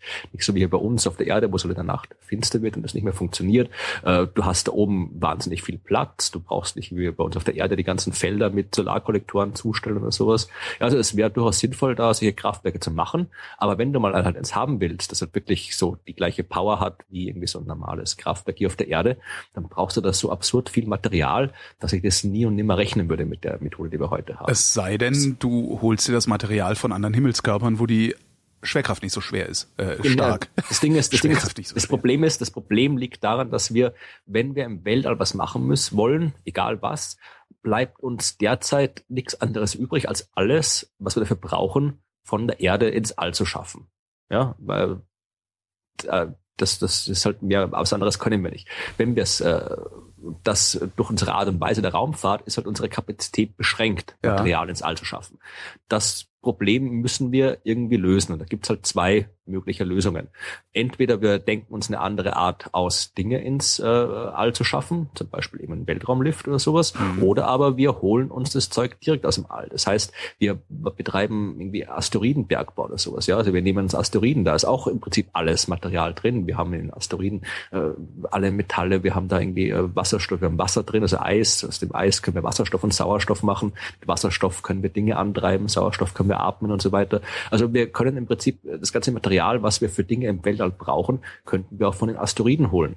Und äh, das ist halt, wenn man, wenn man irgendwas im Weltall machen will langfristig, äh, auch wenn wir einen Weltraumlift bauen wollen, dann brauchen wir auch ein Gegengewicht am Ende, das ist auch wieder ein Asteroid. Wenn wir irgendwie zum, zu äh, größeren äh, Stationen bauen wollen, dann könnten wir auch irgendwie Asteroiden nehmen und die aushöhlen und dann da drinnen wollen. Dann haben wir auch eine wunderbare Abschirmung vor der kosmischen Strahlung und so weiter. Ja, wenn wir eine Basis auf dem Mond bauen wollen oder auf dem Mars, dann äh, können wir das Material dazu von den Asteroiden nehmen. Wir könnten sogar ähnliche, wenn man jetzt was ich dann in meinem Buch auch tue, äh, geht es dann wirklich ganz weit in die Zukunft, irgendwie bis, bis irgendwie hunderten Millionen Jahre in die Zukunft und so weiter. Und die Frage, wie wir dann noch überleben können und so. Also äh, da wenn du irgendwie interstellare Raumfahrt treiben willst, ja, also wirklich Generationenschiffe bauen willst, dann kannst du auch, da brauchst du auch im Prinzip, es geht, geht auch nur, wenn du das Material im All nutzt, die Asteroiden. Wenn du irgendwie den Untergang, den endgültigen Untergang der Erde verhindern willst, in paar Milliarden Jahren, brauchst du Asteroiden. Also egal du was. Du kannst den endgültigen Untergang der Erde verhindern? Ja. Aber das, da, da, ein bisschen, wir können, wir können ja nicht alles erzählen heute. Aber da brauchst du dann schon einen ordentlichen Antrieb, um das Ding wegzuschieben, ne? Nein, nein. Geht auch anders. Du brauchst nicht unbedingt einen ordentlichen, du brauchst einen ordentlichen Antrieb, aber der muss nicht unbedingt stark sein. Also die, ah, wir, ja, wir, haben, wir haben, wir haben, ja, wir haben, verstehe. wir haben die Technik, um Ast, um die Erde, um die, um, um die, die Erde zu verschieben. Haben wir aktuell. Müssten es nur machen. Wie heißt die Technik? Zeit haben. Der Ionenantrieb. Nein, die Technik heißt Asteroiden. Ach so. Ich, diese Asteroiden sind das. Ah, okay, dann erzählst du es mir halt im Februar. Ich hasse dich. Nee, ich, ich, wir, wir müssen dazu, wir reden da sicherlich noch mal öfter drüber. Ja, also, wahrscheinlich werden wir das. Außerdem äh, will ich euch, ich glaube, das Buch ist auch noch gar nicht offiziell angekündigt, also ich möchte oh. noch gar nicht so viel, viel erzählen. Also, äh, das, äh, Asteroiden. Asteroiden sind cool. Und Asteroiden sind wichtig und das haben ja auch die, die, die Raumfahrtagenturen langsam erkannt. Also die NASA hat sich jetzt dann stark auf die Asteroiden verlegt. Die wollen ja so ein Asteroid einfangen und zur Erde bringen äh, mit ihrer Mission. Das ist so ein kleines ein Meter Teilchen. Okay. Oder zwei Meter, was sie dann irgendwie dann in eine Mondumlaufbahn bringen, wo sie dann da das untersuchen können. Also Japan. Moment, in die, also die, die fangen das Ding ein, schleppen das in die Mondumlaufbahn und setzen es da aus. Äh, in genau. einer bestimmten Entfernung damit genau, es um den Mond äh, kreist. Genau. Dann haben wir quasi unseren Privatasteroid vor der Haustür, den wir dann in Ruhe untersuchen können. Aber äh, könnten wir dann nicht auch einfach den Mond untersuchen? Schla der schlagen die Dinger doch auch ständig ein, oder nicht? Ja, ja, ja, ja, ja ständig nicht, aber äh, der Mond ist halt ein Planet und kein Asteroid. Ist halt ein anderes Ding. Also wenn wir Asteroiden untersuchen wollen, dann brauchen wir einen Asteroid und keinen Mond. Was unterscheidet dann den Mond von den Asteroiden? Naja, der Mond Abgesehen ist, davon, dass er größer ist und mehr Masse hat. Zum so. Beispiel die Entstehung. Also der, du musst dir vorstellen, wie die Dinge so. entstanden sind. Ja? Also ja? Also der Asteroid ist halt entstanden, indem sich Staubteilchen im Wesentlichen äh, agglomeriert, akkumuliert, zusammengeballt haben. Äh, und äh, so ein äh, das, das geht relativ gewaltfrei ab, sagen wir mal. Ja, also das gewaltfreie Agglomeration. Das ist genau. ja, also Sendungstitel, das, ne? Du hast halt da keine, keine irgendwelchen großen, großen, äh, irgendwelchen geochemischen Vorgänge, die dir das Material vom Asteroid verändern. Wenn du aber jetzt, sobald der Körper irgendwann groß genug wird, kommt zur Differenzierung, heißt es. Ja, also du hast dann quasi, äh, du hast dann einerseits äh, hast du, du hast immer radioaktive Elemente auch mit drin. Ja. Wenn du radioaktives Zeug zusammenbringst, äh, dann äh, fängt es irgendwann mal an äh, zu strahlen, gibt Wärme ab und heizt das äh, Zeug auf. Also darum ist der Erdkern auch so heiß, mhm. weil so viel radioaktives Zeug drin ist. Und wenn das sich aufheizt, schmilzt und dann passiert immer das Gleiche. Also das schwere Zeug sinkt nach unten, das leichte bleibt oben und du kriegst also Himmelskörper mit einem metallischen Kern und einer Gesteinskruste. Und äh, das ist, da kommen die, die äh, ganzen Metallmeteorite her. Ja. Das sind die Kerne von großen Asteroiden, die halt dann irgendwann mal äh, so groß wurden, dass sie sich differenziert haben und dann sind die irgendwann kollidiert mit anderen großen Objekten auseinandergebrochen und die Metallkerne fliegen halt dann alleine durch die Gegend. Weil sie so schwer sind, dass sie nicht äh, in Staub äh, ja, zerschlagen werden können. Kommt immer darauf an, wie die Kollision abläuft. Also mhm. die, die werden, müssen ja nicht unbedingt alles pulverisiert werden. Du hast ja. dann Stücke verschiedener Größe. Und äh, bei den äh, größeren Objekten, wie halt Erde oder Mond, ist es dementsprechend, äh, dass der, der, der Vorgang dementsprechend äh, noch stärker. Also damit so eine Erde entstehen kann, müssen halt schon sehr, sehr viele äh, Asteroiden zusammenstoßen. Das heißt, du hast dann halt wirklich komplett andere geochemische Vorgänge, die dir das Material halt sehr, sehr stark äh, verändern. Und das hast du beim Mond eben auch. Die ganzen äh, Meere auf dem Mond, also die dunklen Flecken, mhm. das sind äh, Überreste von ehemaligen Lava-Ausflüssen und so weiter. Also da hat sich geologisch, haben sich komplett andere Dinge abgespielt, als sich auf so einem Asteroiden abspielt. Verstehe, der Mond war mal geologisch aktiv, das war mir gar nicht klar. Ja, also es war jetzt nicht so, man äh, da man weiß noch nicht so wahnsinnig viel drüber, was da passiert ist, aber es war halt schon so, dass das äh, früher natürlich war, das alles noch noch bis der Mond ist halt jetzt abgekühlt und schneller abgekühlt als die Erde, weil der halt äh, viel kleiner ist, eine kleinere Oberfläche hat und deswegen schneller auskühlt. Und äh, früher war der heißer, da wird das Innere auch noch noch äh, wärmer gewesen sein, heißer gewesen sein und da kann es durchaus öfter mal zu halt, äh, wenn dann äh, irgendwie was einschlägt, dann kommt wieder Zeug raus und so weiter. Also da früher waren die Dinge noch noch ein bisschen anders und nur die größeren Objekte sind halt noch äh, heiß genug geblieben, dass ich da heute auch noch was tun kann. Also die Erde ist mit ihrer Aktivität schon ein Sonderfall. Jetzt habe ich das Gefühl, als wäre alles, was ich sonst so an, an Wissenschaftsnachrichten zusammengetragen habe, total langweilig. Hast du noch mehr aus dem Weltraum zu erzählen? Dann machen wir eine ich Weltraumsendung draus. Ich habe noch ich hab ein paar schöne Weltraumthemen heute, ja. Yay! Zum Beispiel äh, die Himmelsscheibe. Die Himmelsscheibe von Nebra. Genau. Oder, Hast du schon mal gesehen? Äh, nein, leider immer noch nicht. Du Kann hast schon mehrfach gesagt, ich soll gefälligst mal in dieses Museum fahren. Genau, es gibt zwei Museen. Also du hast die Arche Nebra, ja. die eben wirklich dort ist, beim Fund dort selbst fast in der Nähe. Das ist wirklich ein wirklich sehr, sehr tolles Museum, kann ich nur nochmal empfehlen. Also da kann man wirklich viel über die ganze Archäoastronomie und auch über die, die, die archäologische Geschichte, die ganze Raubgräberei, die es da gab, finden, Planetarium sich das anschauen. Also das ist wirklich toll. Und die Himmelsscheibe selbst, die ist ja im Landesmuseum Halle. Also die ist ja nicht in Aachen-Nebra, sondern die ist in Halle im Landesmuseum. Und wer Lust hat, es gibt einen schönen Fahrradweg, den Himmelsscheibenradweg, der von Nebra nach Halle führt so 70 Kilometer lang. Also kann man locker in einem Tag, genau. Ja, ich habe das mal gemacht im Sommer, morgens mit dem Zug nach nach Nebra mit dem Fahrrad und dann von nach Nebra angeguckt und dann mit dem Fahrrad ähm, nach nach Halle gefahren, dort das Museum angeguckt und dann von Halle mit dem Zug wieder zurück nach China. Also mhm. das kann, ist eine sehr schöne Strecke. Führt dann auch die Strecke führt auch direkt am Fundort selbst vorbei. Da ist auch ein schöner Turm aufgestellt und alles. Also wirklich toll. Und äh, in Halle ist halt äh, diese Himmelsscheibe. Und die schaut echt toll aus. Also diese, dieses äh, grüne, angelaufene Kupferdingens, was ursprünglich mal schwarz war, mit diesen tollen goldenen Applikationen drauf. Also die Sterne, Mond, die Himmelsbarke und so weiter. Und äh, die haben jetzt rausgefunden, wo das Gold herkommt, das da drauf Aha. ist. Und zwar kommt das aus dem Fluss Carnan in Cornwall in England, was an sich jetzt nicht noch, das ist jetzt nicht die, die Überraschung an sich, denn das halt irgendwie so, so Gold halt irgendwie von woanders her gehandelt wird. Das war auch halt vor, vor dreieinhalbtausend Jahren, als sie das Ding gebaut haben, die Scheibe halt auch schon so. Da gab es ja. ja auch schon Handelsbeziehungen. Was aber interessant ist, ist, dass das komplette Gold, ja, also alles, alles Gold, was auf der Scheibe drauf ist, kommt von dieser einen Stelle und die Scheibe ist ja nicht einmal gebaut worden und dann war sie fertig, sondern die ist über mehrere Jahrhunderte weg immer wieder erweitert worden. Also hat man mal da noch irgendwie einen Teil drauf gebastelt und hier noch einen Teil dazu gemacht und das irgendwie umgestaltet. Mhm. Und jedes Mal kam das Gold von diesem Fluss aus Cornwall. Das heißt, da gab es diese Handelsbeziehung zwischen äh, Mitteldeutschland und England, muss halt über mehrere Jahrhunderte stabil gewesen sein. Oder was natürlich noch eine andere Überlegung wäre, ist, ähm, dass es nur einen Goldklumpen gab, von dem immer wieder was genommen wurde und äh, die Umarbeitung dieser Scheibe immer in, in derselben Familie oder im selben sozialen nee, nee, Kontext das, das, geblieben ist. Das, das ist eher unwahrscheinlich. Also du Aha. kannst das, wenn du das dir anschaust, wie diese Himmelsscheibe im Laufe der Zeit verändert worden ist und was man damit gemacht hat, dann siehst du schon, dass es keine, keine kontinuierliche ähm, Nutzung gewesen sein kann, weil hier quasi ah. angefangen war irgendwie ursprünglich war es halt so, quasi so ein ach, astronomisches Instrument, mit dem du halt irgendwie da ist eine Schaltregel drauf, damit du weißt, äh, wann du im Kalender die Tage dazu tun musst und so weiter oder wann irgendwie Jahreszeiten anfangen und so weiter. Äh, später hat man dann mit, mit neueren Applikationen drauf, hat man, die hat man quasi teilweise wirklich über die Dinge drüber gepappt, hat andere Sachen verschoben, also die, die astronomische Information, die da drauf war, quasi zerstört und dann eben solche kultischen Objekte wie diese Sonnenbarke reingemacht. Das heißt, äh, die hat man quasi, früher hat sie als astronomisches Instrument gedient, simpel gesagt, später dann als, äh, als, äh, als, als Kultgegenstand zur Verehrung. Also die, die mithörenden äh, äh, Archäologen werden das sicherlich genauer aufdröseln können, wann jetzt welche Phasen sind. Ich habe irgendwie ein Buch, wo das drin steht, schon vor Jahren gelesen.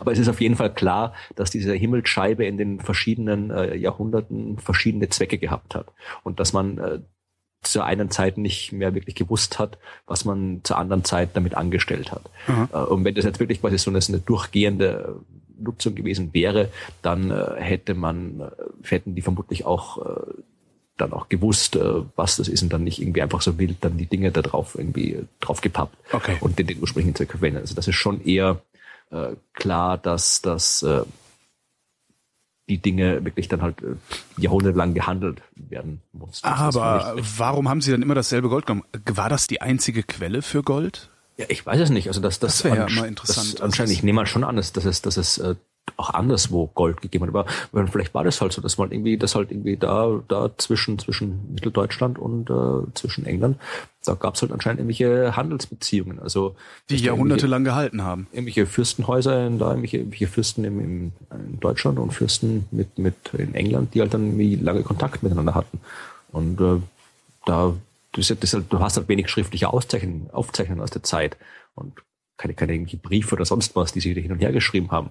Also insofern nehme ich nicht an, dass man wahnsinnig viel drüber weiß, aber das scheint echt so zu sein, dass man da wirklich gesagt hat, wenn man, wenn man Gold wollte, ging man nach England, weiß ich nicht. Also das war halt so, dass das der, der, der Ort, wo man das Gold hergekriegt hat. Ja. Vielleicht war es halt irgendwie einfacher, ich weiß nicht, wenn, wenn, wenn von der Geografie her ist es vielleicht einfacher, das Zeug irgendwie zwischen Mitteldeutschland und England ist jetzt nicht geografisch jetzt nicht so viel so viel, was dich aufhalten könnte. Wenn du irgendwie nach, nach Süden gehst, hast du halt irgendwie die Alpen dazwischen, ja, und das Erzgebirge nach mhm. Richtung Osten rüber. Also das ist vielleicht einfacher, Richtung Norden rauf zu handeln, als irgendwie in die anderen Gegenden. Klingt zumindest Denk. plausibel, ja. Aber wie gesagt, da müsste man, ich habe jetzt quasi, das, das, so eine, die Meldung habe ich jetzt hier nur von, von, von, von der MDR-Homepage. So. Ich habe da jetzt keine wissenschaftliche Arbeit dazu gefunden müsste man irgendwann mal vermutlich ja, wobei das, Museum du kannst ja, gehen. Du kannst ja eh nur spekulieren. Also ja. da eine ordentliche, also eine saubere Theorie zu entwickeln, äh, das dürfte da sehr schwer sein. Also. Genau, also das ist halt, ja, also ich müsste, wenn ich das nächste Mal im Museum bin, dann äh, gucke ich nach und frage mal dort die Leute, vielleicht wissen die dann schon mehr. Ich habe überhaupt kein Weltraumthema dabei. Hm ich überlege gerade, was ich noch habe. Ich hätte noch so, so ein Halb-Weltraumthema, nämlich ja. die Lichtverschmutzung. Die Lichtverschmutzung, naja gut, das ist ja, die sieht man aus dem Weltraum ganz gut. Oh, genau. Billig, schw schwierige Und man Brücke. sieht sie, man sieht dank ihr den Weltraum nicht. Oder so, genau. genau. Da gab es jetzt, äh, ich habe das irgendwie, habe ich schon in meinem Blog kürzlich geschrieben, im Magazin der Deutschen Bahn gab es jetzt mal äh, einen ausführlichen Artikel drüber, äh, was ich ganz gut fand, weil das lesen ja doch recht viele und das äh, da wird das Thema mal ein bisschen, kriegt ein bisschen mehr Öffentlichkeit. Da ging es um diesen, äh, bei, bei Brandenburg, dieses äh, Sternen, Sternenpark, ja. Gülpe, glaube ich, heißt es dort. Der Ort, also das der, der erste, erste äh, Dark Sky Reserve oder so, also der erste offiziell anerkannte äh, Gegend mit dunklem Licht in Deutschland, also wo es wirklich noch annähernd finster ist. Und da ist, da treffen sich halt jetzt regelmäßig die, die Astronomen und äh, gab halt, war halt schon beschrieben, wo es halt erzählt haben, wie die Bevölkerung dort zuerst äh, skeptisch war und dann irgendwelche Querulanten, die dann irgendwie absichtlich irgendwelche Flutlichtstrahler im Garten aufgestellt haben und so. Was? Aber ja, naja, die Leute gibt's immer. Aber jetzt sie haben sich jetzt drauf irgendwie jetzt mittlerweile sind die ganz okay dort äh, mit mit der Sache und äh, machen auch ihre ihre äh, Hausbeleuchtung freiwillig aus, wenn da irgendwie die die wöchentlich oder monatliche Astronomietreffen stattfinden und so.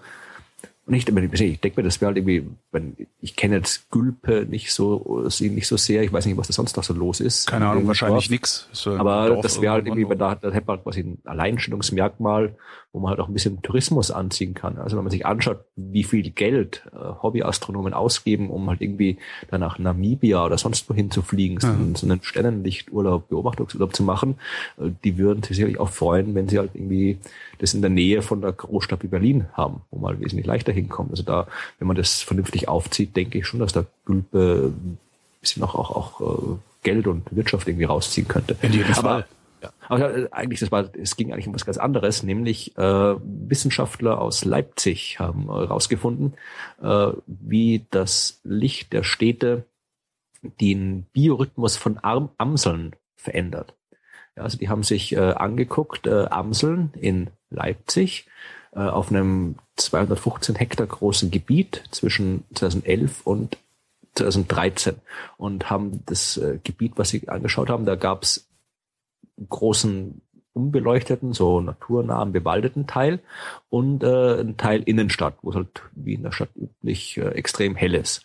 Dann haben die die Vögel da gefangen, haben die markiert und freigelassen und dann geguckt, äh, wie und wann vor allem die Nahrung suchen, die Amseln. Und äh, festgestellt, dass äh, im März, wo die Tage noch kürzer sind, äh, die Amseln im, im Wald, dort wo es halt dunkel ist, äh, eine Stunde früher aufgehört haben mit der Nahrungssuche als die in der Innenstadt, wo es hell ist. Das heißt, äh, die waren halt die, die, die Amseln in, in der hellen, in hellen Gegenden waren wesentlich länger aktiv, als dort was dunkel ist. Und äh, im Sommer war der Unterschied geringer, weil im Sommer war es natürlich im Wald auch nachts oder abends noch länger hell. Aha. Das heißt, äh, das künstliche Licht äh, hat da tatsächlich äh, den Biorhythmus der Tiere komplett verändert. Die haben aber nicht festgestellt in dem Fall, dass es da irgendwelche körperlichen Unterschiede gibt. Also, dass jetzt die Stadtamseln irgendwie größer oder fetter sind oder die anderen irgendwie. Äh, es ist halt einfach nur eine Verhaltensänderung genau. oder eine, eine Verhaltensdifferenz. Genau. genau. Aber es ist gut, dass, dass das in, in dem Fall, weil natürlich da die haben quasi nur die Futtersuche selbst untersucht. Ja, also und mhm. da hängt es wieder davon ab, äh, ob da jetzt quasi wie viel Futter verfügbar ist und, und so weiter. Also da ist das Licht nur einer von vielen Faktoren. Aber man sieht halt, dass halt das künstliche Licht eigentlich fast immer irgendeinen Einfluss auf die Umwelt hat. Ja, das macht nicht einfach nur die Dinge hell, sondern beeinflusst die Pflanzen, die Tiere, die Menschen, beeinflusst eigentlich alles.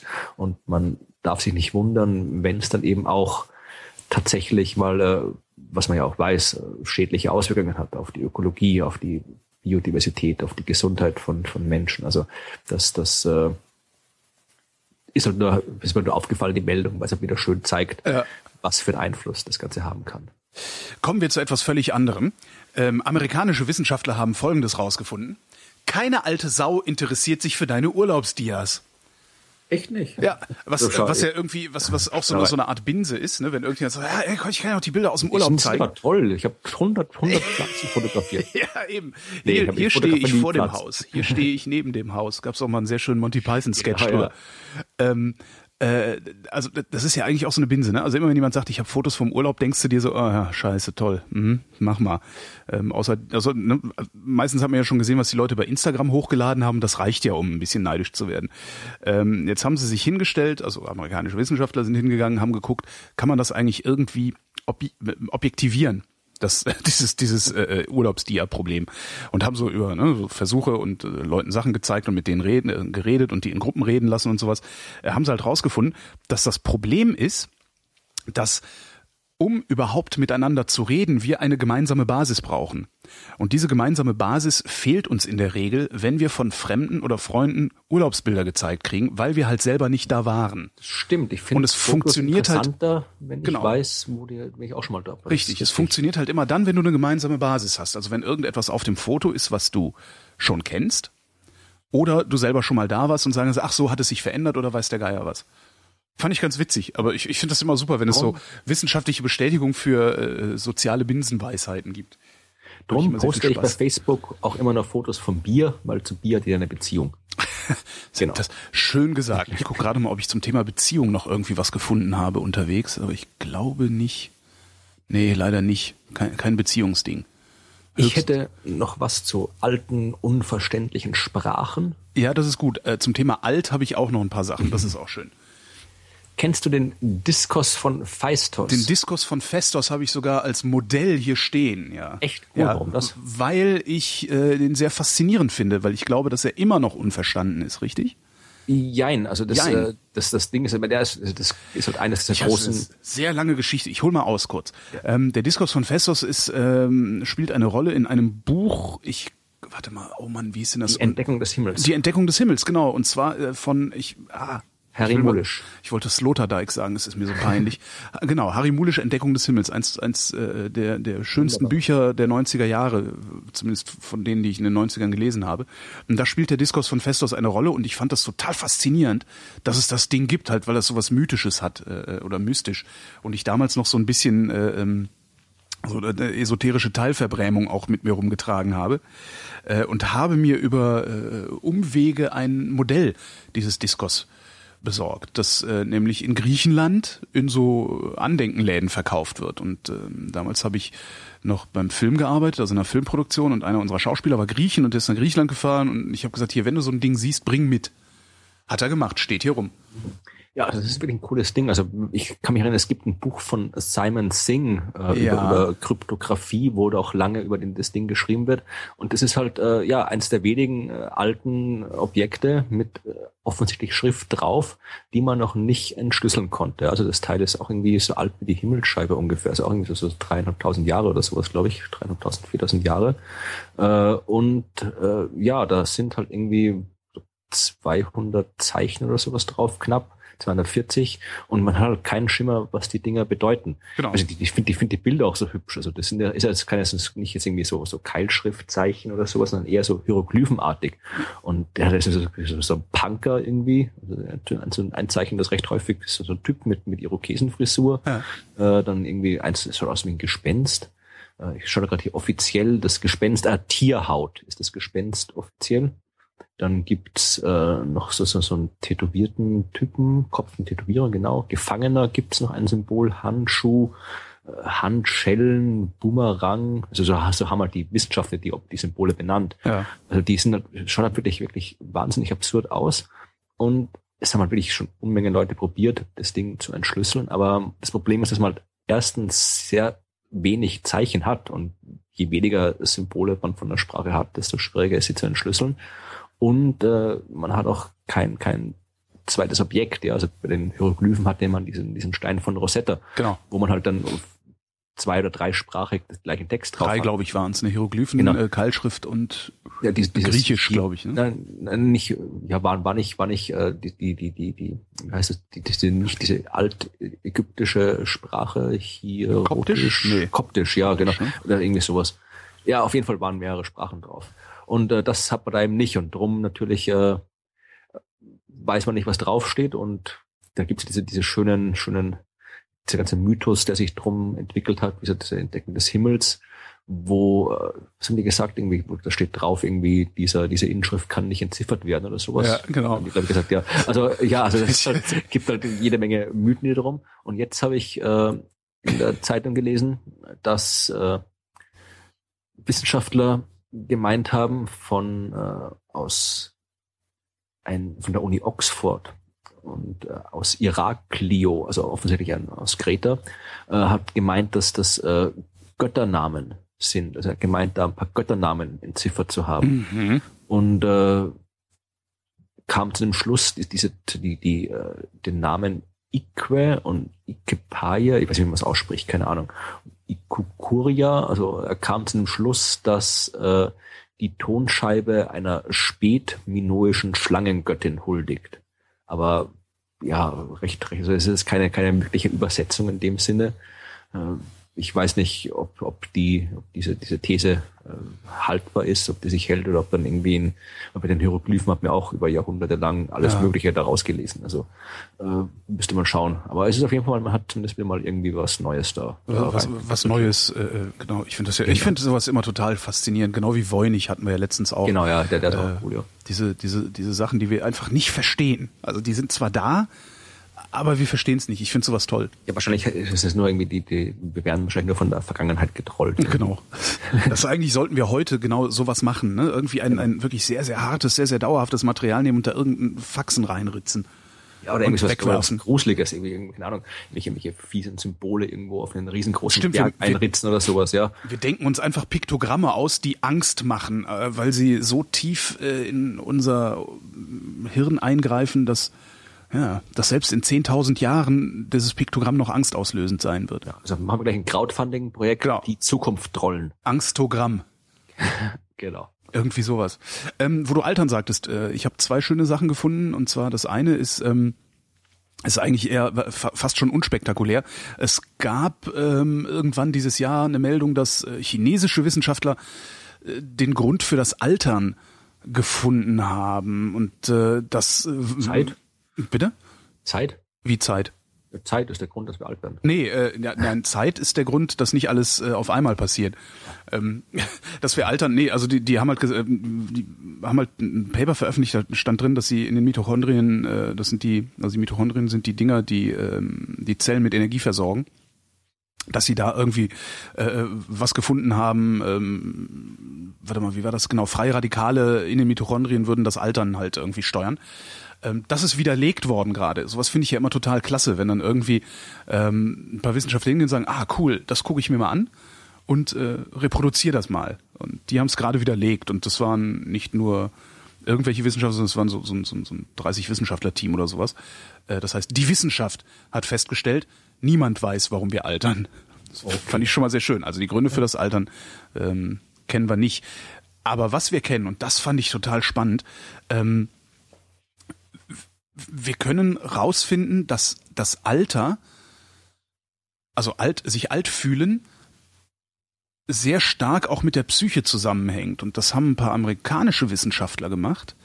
Ähm, ist schon länger her. Ich weiß gar nicht, warum ich das jetzt erst, äh, warum das jetzt erst irgendwo veröffentlicht worden ist.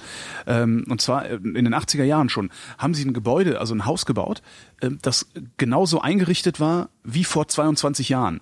Haben sich dann, ich weiß gar nicht wie viele, acht Leute waren es, genau, acht Männer genommen, äh, alles 70-Jährige und haben gesagt, so, ihr geht jetzt in dieses Haus, da sind nur Sachen drin aus eurer Vergangenheit, also die haben äh, äh, keine, keine Spiegel da drin gehabt, damit man sich nicht selbst sieht. Die haben keine Gegenstände gehabt, die modern waren. Ähm, die einzigen Fotos, die in diesem Haus waren, waren Fotos der Männer von vor 22 Jahren und haben die da drin eine Woche lang äh, ja, so leben lassen und äh, miteinander reden lassen und denen auch immer mal so Themen gegeben, worüber sie mal reden sollen und sowas. Und haben hinterher geguckt, wie alt fühlen sie sich eigentlich. Ja, so, was machen die? Also die mussten sich auch, hatten keine Hilfsmittel, die mussten halt jeden Scheiß auch selbst in, in, in ersten Stock schleppen und sowas, äh, obwohl sie teilweise auch im Stock gingen und so. Ähm, stellt sich raus, nach diesen paar Tagen in diesem Haus haben die sich wesentlich jünger gefühlt. Und sie haben auch, das finde ich irre, sich wesentlich jünger benommen inklusive eines Fußballspiels an der Bushaltestelle, als sie Langeweile hatten. Das fand ich eigentlich die schönste Sache, die aber äh, die Wissenschaftler sich nicht getraut haben, in ihr Paper zu schreiben, weil sie Angst hatten, dass es dann abgelehnt würde.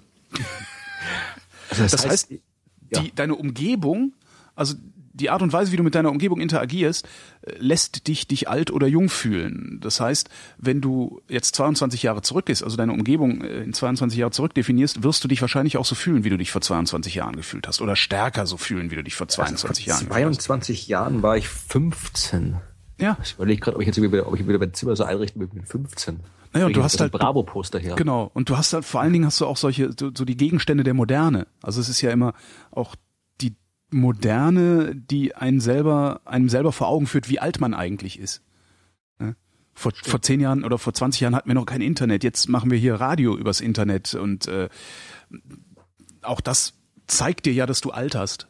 Und in dem Moment, wo du diese, diese, diese, diese Variable rausnimmst, bleibst du länger jung, zumindest im Kopf. Und die Psychosomatik sorgt dann halt dafür, dass auch dein Körper ähm, jung ist. Also dass, dass dir, dass dir die Knieschmerzen nicht mehr gerade so wehtun glaube, damals hatte ich so eine, so eine, so eine gerade so eine Tennisphase, wo ich immer so gerade auf Tennisspieler irgendwie äh, mich interessiert habe.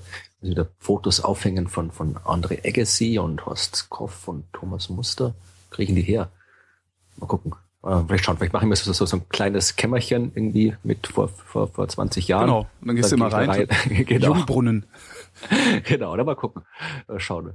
Was das ist interessant. Ich meine, das ist, man ist es überrascht mich nicht an sich, aber es überrascht mich, dass es, dass es quasi so, so, so, so deutlich nachweisbar ist genau. auf die Art und Weise, dass es wirklich reicht, sich quasi an, sich die Umgebung zu schaffen und dass man sich ja wirklich auch, auch körperlich so jünger fühlt. Das ist schon cool. Finde ich gut. Ich habe gar nichts, was zu dem Thema passt. Ich habe noch was, was zu dem Thema passt. Dann mach du weiter. Okay, äh, Gehirnjogging, kennst du? Diese Computerspiele, wo du dann irgendwie so Rätsel lösen musst und all Habe ich sowas? nie gemacht, aber ich weiß, dass es sie gibt. Also das, äh, die, die Hersteller dieser Produkte behaupten ja immer, dass es das Gehirn auf Trab hält und die geistige Leistungsfähigkeit steigert und äh, ähm, das Gehirn nicht so schnell altert, und, ne, so äh, Gehirnjogging halt. Wer das macht, der bleibt geistig fit. Das ist äh, so die Behauptung. Äh, stellt sich raus, ist halt nur eine PR-Behauptung, ähm, lässt sich nicht wissenschaftlich nachvollziehen. Also wer Gilt äh, das allgemein, äh, allgemein für, für geistige Tätigkeiten? Nein, es gilt nicht allgemein für, diese- es, diese- es gilt speziell für diese für Okay. diese Spiele, ähm, weil letztendlich die geistige oder die die angenommene geistige oder nee, wie soll ich sagen, die Leistungsfähigkeit innerhalb des Spiels steigert sich tatsächlich. Aber das tut sie immer, wenn du irgendetwas übst. Ähm, die Leistungsfähigkeit allgemein steigert sich durch dieses Spiel aber nicht. Also das heißt, es bleibt auf das Spiel selber beschränkt. Okay, ja, aber das, das, das, dann, dann ist doch, sonst andersrum wäre es mit komischen Schienen, aber gut, dass das halt die, diese Spiele einfach vermutlich, das ist ja auch wie, wie Sudokus, ja. Ja, genau, das bringt auch das nichts. Sudoku muss man im Prinzip, das ist ja auch nur, nur rein irgendwie System, irgendwie, wenn man irgendwie ein System hat, dann macht man das und fertig und muss auch nicht wahnsinnig nachdenken drüber, also. Was allerdings äh, sich positiv auf das Gehirn auswirkt, ist bisschen Sport. Genau, also äh, Joggen, Joggen statt Gehirn joggen. Genau, Joggen, äh, echtes Joggen statt Gehirnjoggen ist äh, besser für das Gehirn im Allgemeinen. Du machst dann vielleicht nicht die Gehirnjogging-Aufgaben besser, aber ähm, dein Hirn altert vielleicht nicht ganz so schnell. Ja. Ich habe jetzt hier noch eine coole Meldung, die finde ich äh, passt jetzt, die passt zur Leistungsfähigkeit, passt sie im gewissen Sinne. Äh, es ist ja, habe ich heute gerade wieder in der Zeitung gelesen, äh, Seehofer in Bayern regt sich wieder auf, weil irgendwelche Stromtrassen gebaut werden sollen. Mhm. Ich haben will, der will zwar irgendwie die Atomkraftwerke in Bayern abschalten, aber auch keine Stromleitungen, dass Strom von anderswo dahin kommt. Heiliger St. Florian. Ja. Genau, drum, drum kauft er jetzt auch irgendwie Strom in Österreich ein, wo wir das irgendwie in irgendwelchen alten Ölkraftwerken irgendwie machen. Also, also wie gesagt, ist halt, die die ganze Stromsache ist absurd. Weil man halt entweder, wenn man das, das Problem hat, wenn man den, den Strom äh, nicht mit Atomkraftwerken oder Kohle oder sowas machen will, dann hat man das Problem, dass man den Strom äh, nicht dort erzeugen kann, wo er hin muss. Und äh, wenn du halt das äh, Windkraft hast du dort bloß Winde, so und Wasserkraft nur dort, wo du dann irgendwelche großen Stauseen machen kannst oder sowas. Und wenn du Staus, irgendwelche Wasser aufstaust, dann kriegst du noch jede Menge andere Umweltprobleme mit rein. Und äh, eine Sache, die ich mir, wie, ich's, wie ich drüber gelesen habe, gedacht habe, das ist ja eigentlich absurd, dass die Idee noch keiner hatte bis jetzt, äh, ist, äh, du nimmst eine Boje, eine kleine, setzt die in den Fluss, dann fließt das Wasser durch und erzeugt Strom. ja, Weil der Fluss fließt ja immer. ja. Und brauchst irgendwie nicht äh, riesen Kraftwerke bauen oder sowas, die ganze Tal aufstauen und überfluten, äh, damit du halt dann das Wasser durchfließen lassen kannst, sondern haust halt da in den Fluss kleine Bojen rein. Äh, das hat in, in Niederösterreich ein Erfinder gemacht, der hat jetzt irgendwie äh, diese, hat da irgendwie ewig lang gebraucht, äh, bis, bis das die ganzen Genehmigungen gekommen sind und alles. Und wir zwölf Jahre gebastelt und dann halt irgendwie mit noch viel mehr Zeit mit Bürokratie hier zugebracht, um das irgendwie genehmigt zu kriegen. Die heißen irgendwie Aqua Libre, die Dinger.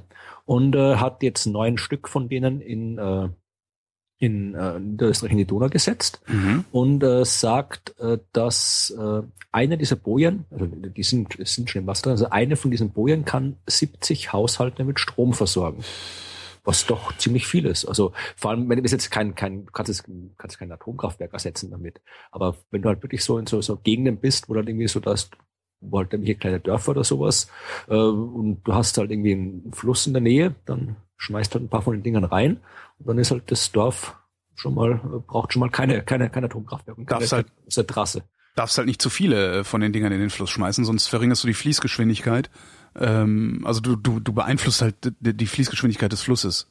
Das ist halt ein bisschen problematisch. Also wenn man das, genau. Wie viele man braucht davon, aber wenn, wenn du, Also wie viele Bojen pro Abschnitt, also pro Meter darf ich in den Fluss tun, ohne dass es negative Auswirkungen vielleicht für das übernächste Dorf hat, Aber weil die Fließgeschwindigkeit dann nicht mehr hoch genug ist. Ja, aber ich glaube, in dem Fall, äh, die, Bojen können, glaube ich, nie so ein massiver Eingriff sein, wie es halt eben eine große Staumauer ist. Weil das ist Das ja sowieso, ja, ja. Also insofern, äh, das Ding ist ja quasi. Aber die werden wahrscheinlich nicht so viel Strom erzeugen wie eine große Staumauer, oder? Das kann gut sein, aber es ist halt, es ist halt ein, wieder, wieder ein, ein, ein Stückchen mehr, wie man halt doch irgendwie ein paar, paar, paar Dinge anders machen kann. Was ich ganz interessant finde, ist dieses Ding ähm, mobil zu verwenden. Also dass man sagt, so ich bin äh, irgendwie unterwegs, irgendwo, irgendwas äh, und schmeiße jetzt einfach mal meinen, meinen Generator ins so. Wasser. Also ja, du also hältst mit deinem Wohnmobil dafür, aber Achso, dieses äh, groß. Das sind wirklich, das sind, ich, ich habe jetzt auf dem Foto, was da ist, das, da ist keine Skala dabei, aber und das sind schon, ist schon ein bisschen größer. Ich mal auf die Homepage schauen von dem. Aber so, so wie so, so ein kleines Solarpanel irgendwie zum Camping mitnehmen Ja. oder sowas, ja. Das, das, das wäre cool. Schau hier, technische Beschreibung. Ähm, Länge 1 Meter, äh, 1100 Zentimeter. Also ein Meter. Ja, äh, Gewicht äh, Nee, 6 Zehn, Tonnen. zehn Meter. Ja, Gewicht ze- sechs Tonnen. Okay, also ja, ja, ist für, für Campingurlaub nicht ganz so brauchbar. Aber äh, man kann, muss man sich überlegen, ob da was, ob was rauskommt, wenn man das kleiner macht, ob sich das noch irgendwie, ob sich das noch irgendwie lohnt, wenn man das kleiner macht. Also hier steht, äh, liefert 70 Kilowatt Leistung bei einer Strömung von drei Meter pro Sekunde. Kann, je nach Standort kann sie bis zu 300 Megawattstunden im Jahr liefern. Das ist ordentlich. Ja, jetzt müssen wir mal schauen, was da rauskommt, ob sie das irgendwie durchsetzt oder das jetzt irgendwie, das die, die Dinger sind, äh, die Testdinger sind irgendwo bei mir, da wo ich in Österreich herkomme, in der Wachau. Gucken wir vielleicht, wenn ich das nächste Mal dort bin, vielleicht schaue ich mal, wo die Muss rumliegen. iPhone laden Guck mir die gehen. An. genau, ja. Hab kein iPhone, aber ich gucke mir das mal an, wo die drin liegen und vielleicht, ob die da wirklich irgendwie, ob die jetzt groß auf, würde mich interessieren, ob die jetzt da großartig auffallen, ob die halt irgendwie so den, den gleichen potenziellen Hässlichkeitsfaktor haben, wie es viele bei Windrädern empfinden oder sowas, spielt dann auch nochmal eine Rolle. Ich werde mir das mal anschauen, wenn ich das nächste Mal dort bin. Deutsche und kanadische Wissenschaftler haben herausgefunden, ähm, dass die Art und Weise, wie man geht, du wanderst ja auch, die Art und Weise, wie man geht, sich auf ähm, die kognitiven Fähigkeiten, insbesondere aufs Gedächtnis, äh, auswirkt. Die sind hingegangen, haben sich gedacht, okay, wir, wir, wir gucken mal, ob äh, die Art und Weise des Gehens auch auf ähm, Depressionen äh, Einfluss haben kann. So, und haben Leute depressiv und nicht depressiv laufen lassen. Ja? Also 40 Leute genommen, haben gesagt, so, äh, du gehst jetzt ein bisschen depressiver, also was wir hängende Schultern, schlurfender Gang. und so. stelle mir da gerade irgendwie Monty Python und Äh, genau, Silly Walks, vor. Aber das ist, oder hat irgendwie Wissenschaftler, der irgendwie einen absurden Genau. Gegner, Dings durch, den Wald hüpfen und dann irgendwie ein anderer mit Klemmbrett daneben steht und das bewertet. Aber vermutlich war es ein bisschen seriöser. Und haben dann, haben halt die anderen haben sie fröhlicher laufen lassen, ne? so erhobenen Hauptes, äh, äh, sch- schwungvoller Gang, tralalala. Ähm, dann haben sie den äh, Wörter angeboten, die positiv oder negativ sind, äh, Wörter wie zum Beispiel mutig oder langweilig. Äh, und ähm, die Probanden sollten dann entscheiden, wie gut diese mutigen oder äh, diese diese diese fröhlichen oder depressiven Wörter sie beschreiben. Äh, tatsächlich ist es so, dass wenn du minutenlang depressiv gelaufen bist, du dich diesen depressiven Wörtern zugeneigt fühlst und umgekehrt. Das heißt, ähm, je nachdem, wie man geht, beeinflusst, welche Art von Information das Gehirn bevorzugt verarbeitet. Sprich, läufst du erhobenen Hauptes durch die Stadt, wirst du wahrscheinlich eher die angenehmen Dinge sehen und dir merken. Läufst du schlurfend und depressiv durch die Stadt, wirst du dir vermutlich eher die unangenehmen Dinge merken. Klar, wenn du, du am Boden guckst, siehst du die ganzen Hundekacke und Genau. das rumliegt. Nee, aber das ist interessant. Also ich überlege wieder, das ist wieder das, Das, da können jetzt die, die diese Positive Thinking Spinner können daraus jetzt wieder irgendwie falsche Schlüsse ziehen und erzählen, ja, laufen sie nicht nur lächelnd und denken sie nicht nur positiv, sondern äh, hüpfen sie auch stets und ständig. Ja, sehen wir in Zukunft irgendwie nicht nur in irgendwelche, komischen Walking-Gruppen, in Wäldern, Genau. die dann auch irgendwie hüpfen und lachen dabei. Das wird schrecklich. Aber Ganze Wald voller Leute mit so Stöcken, die sie falsch benutzen Genau. und machen. Genau, ja. Na, ich weiß nicht, wenn, ich- wenn ich bei meiner Tante in, in äh, Mölln zu Besuch bin, ist immer, hat so einen schönen Balkon, wo ich oft draußen sitze und gleich nebenan ist so ein Veranstaltungsraum, wo immer einmal die Woche am Abend Lach-Yoga ist. Ja. Es ist aber vollkommen absurd, da wie abends draußen zu sitzen und dann irgendwie eine halbe Stunde lang nebenan zu hören, wie die da lachen. Also Ich das hatte so jemanden mal im, im, im Radio im Interview, das war auch ein bisschen seltsam. Habe ich das schon mal erzählt? Ich weiß, ich weiß gar nicht mehr. Ich ja, da- ich glaube, hast du erzählt, ja, okay, dann, äh, dann erzähle ich das jetzt nicht nochmal. Das ist ja. Aber weil wir gerade bei, bei Wege finden und gehen sind, Ja. äh, weißt du, wie man den kürzesten Weg zu einer Budapester Pizzeria findet? Äh, äh, Google Maps. Ke- Ja, Keine genau. Ahnung. Also, aber Wissenschaftler äh, von, von äh, weiß nicht wo, international, äh, haben den Marangoni-Effekt benutzt. Habe ich, wusste ich auch nicht, was das ist, äh, und haben einen chemischen Prozessor gebaut. Also die, die Idee ist ziemlich cool. Also du, du überträgst quasi das Straßennetz in dem Fall zum Beispiel von Budapest, frag mich nicht, warum die Budapest genommen haben, äh, überträgst das Straßennetz mal in so ein reales Labyrinth. Ja, also irgendwie baust du halt so ein Labyrinth, das halt, die, wo halt die Straßen drin sind. Dann nimmst dir zwei Punkte, A und B, wo du hin willst, und äh, machst bei dem einen Punkt eine, äh, also das ganze Labyrinth ist so mit einer alkalischen Flüssigkeit äh, gefüllt. Ja. Und am einem Punkt, am Zielort, äh, haust ein Gel hin mit einer Säure. Und die Säure verteilt sich dann in diesem, in dieser alkalischen Lösung. Das meiste davon ist äh, aber dort, wo das hingetan ist, also am, am, am Ziel, sagen wir jetzt mal. Und jetzt kannst du am, am anderen Ende, am Ausgangspunkt, äh, eine Lauge hintun mit einem Farbstoff. Und dank des Marangoni-Effekts äh, wird diese Mischung, also die Lauge, wird quasi von der Mischung aus Säure und alkalischer Flüssigkeit abgestoßen und wird hin Richtung Quelle der Säure geschoben.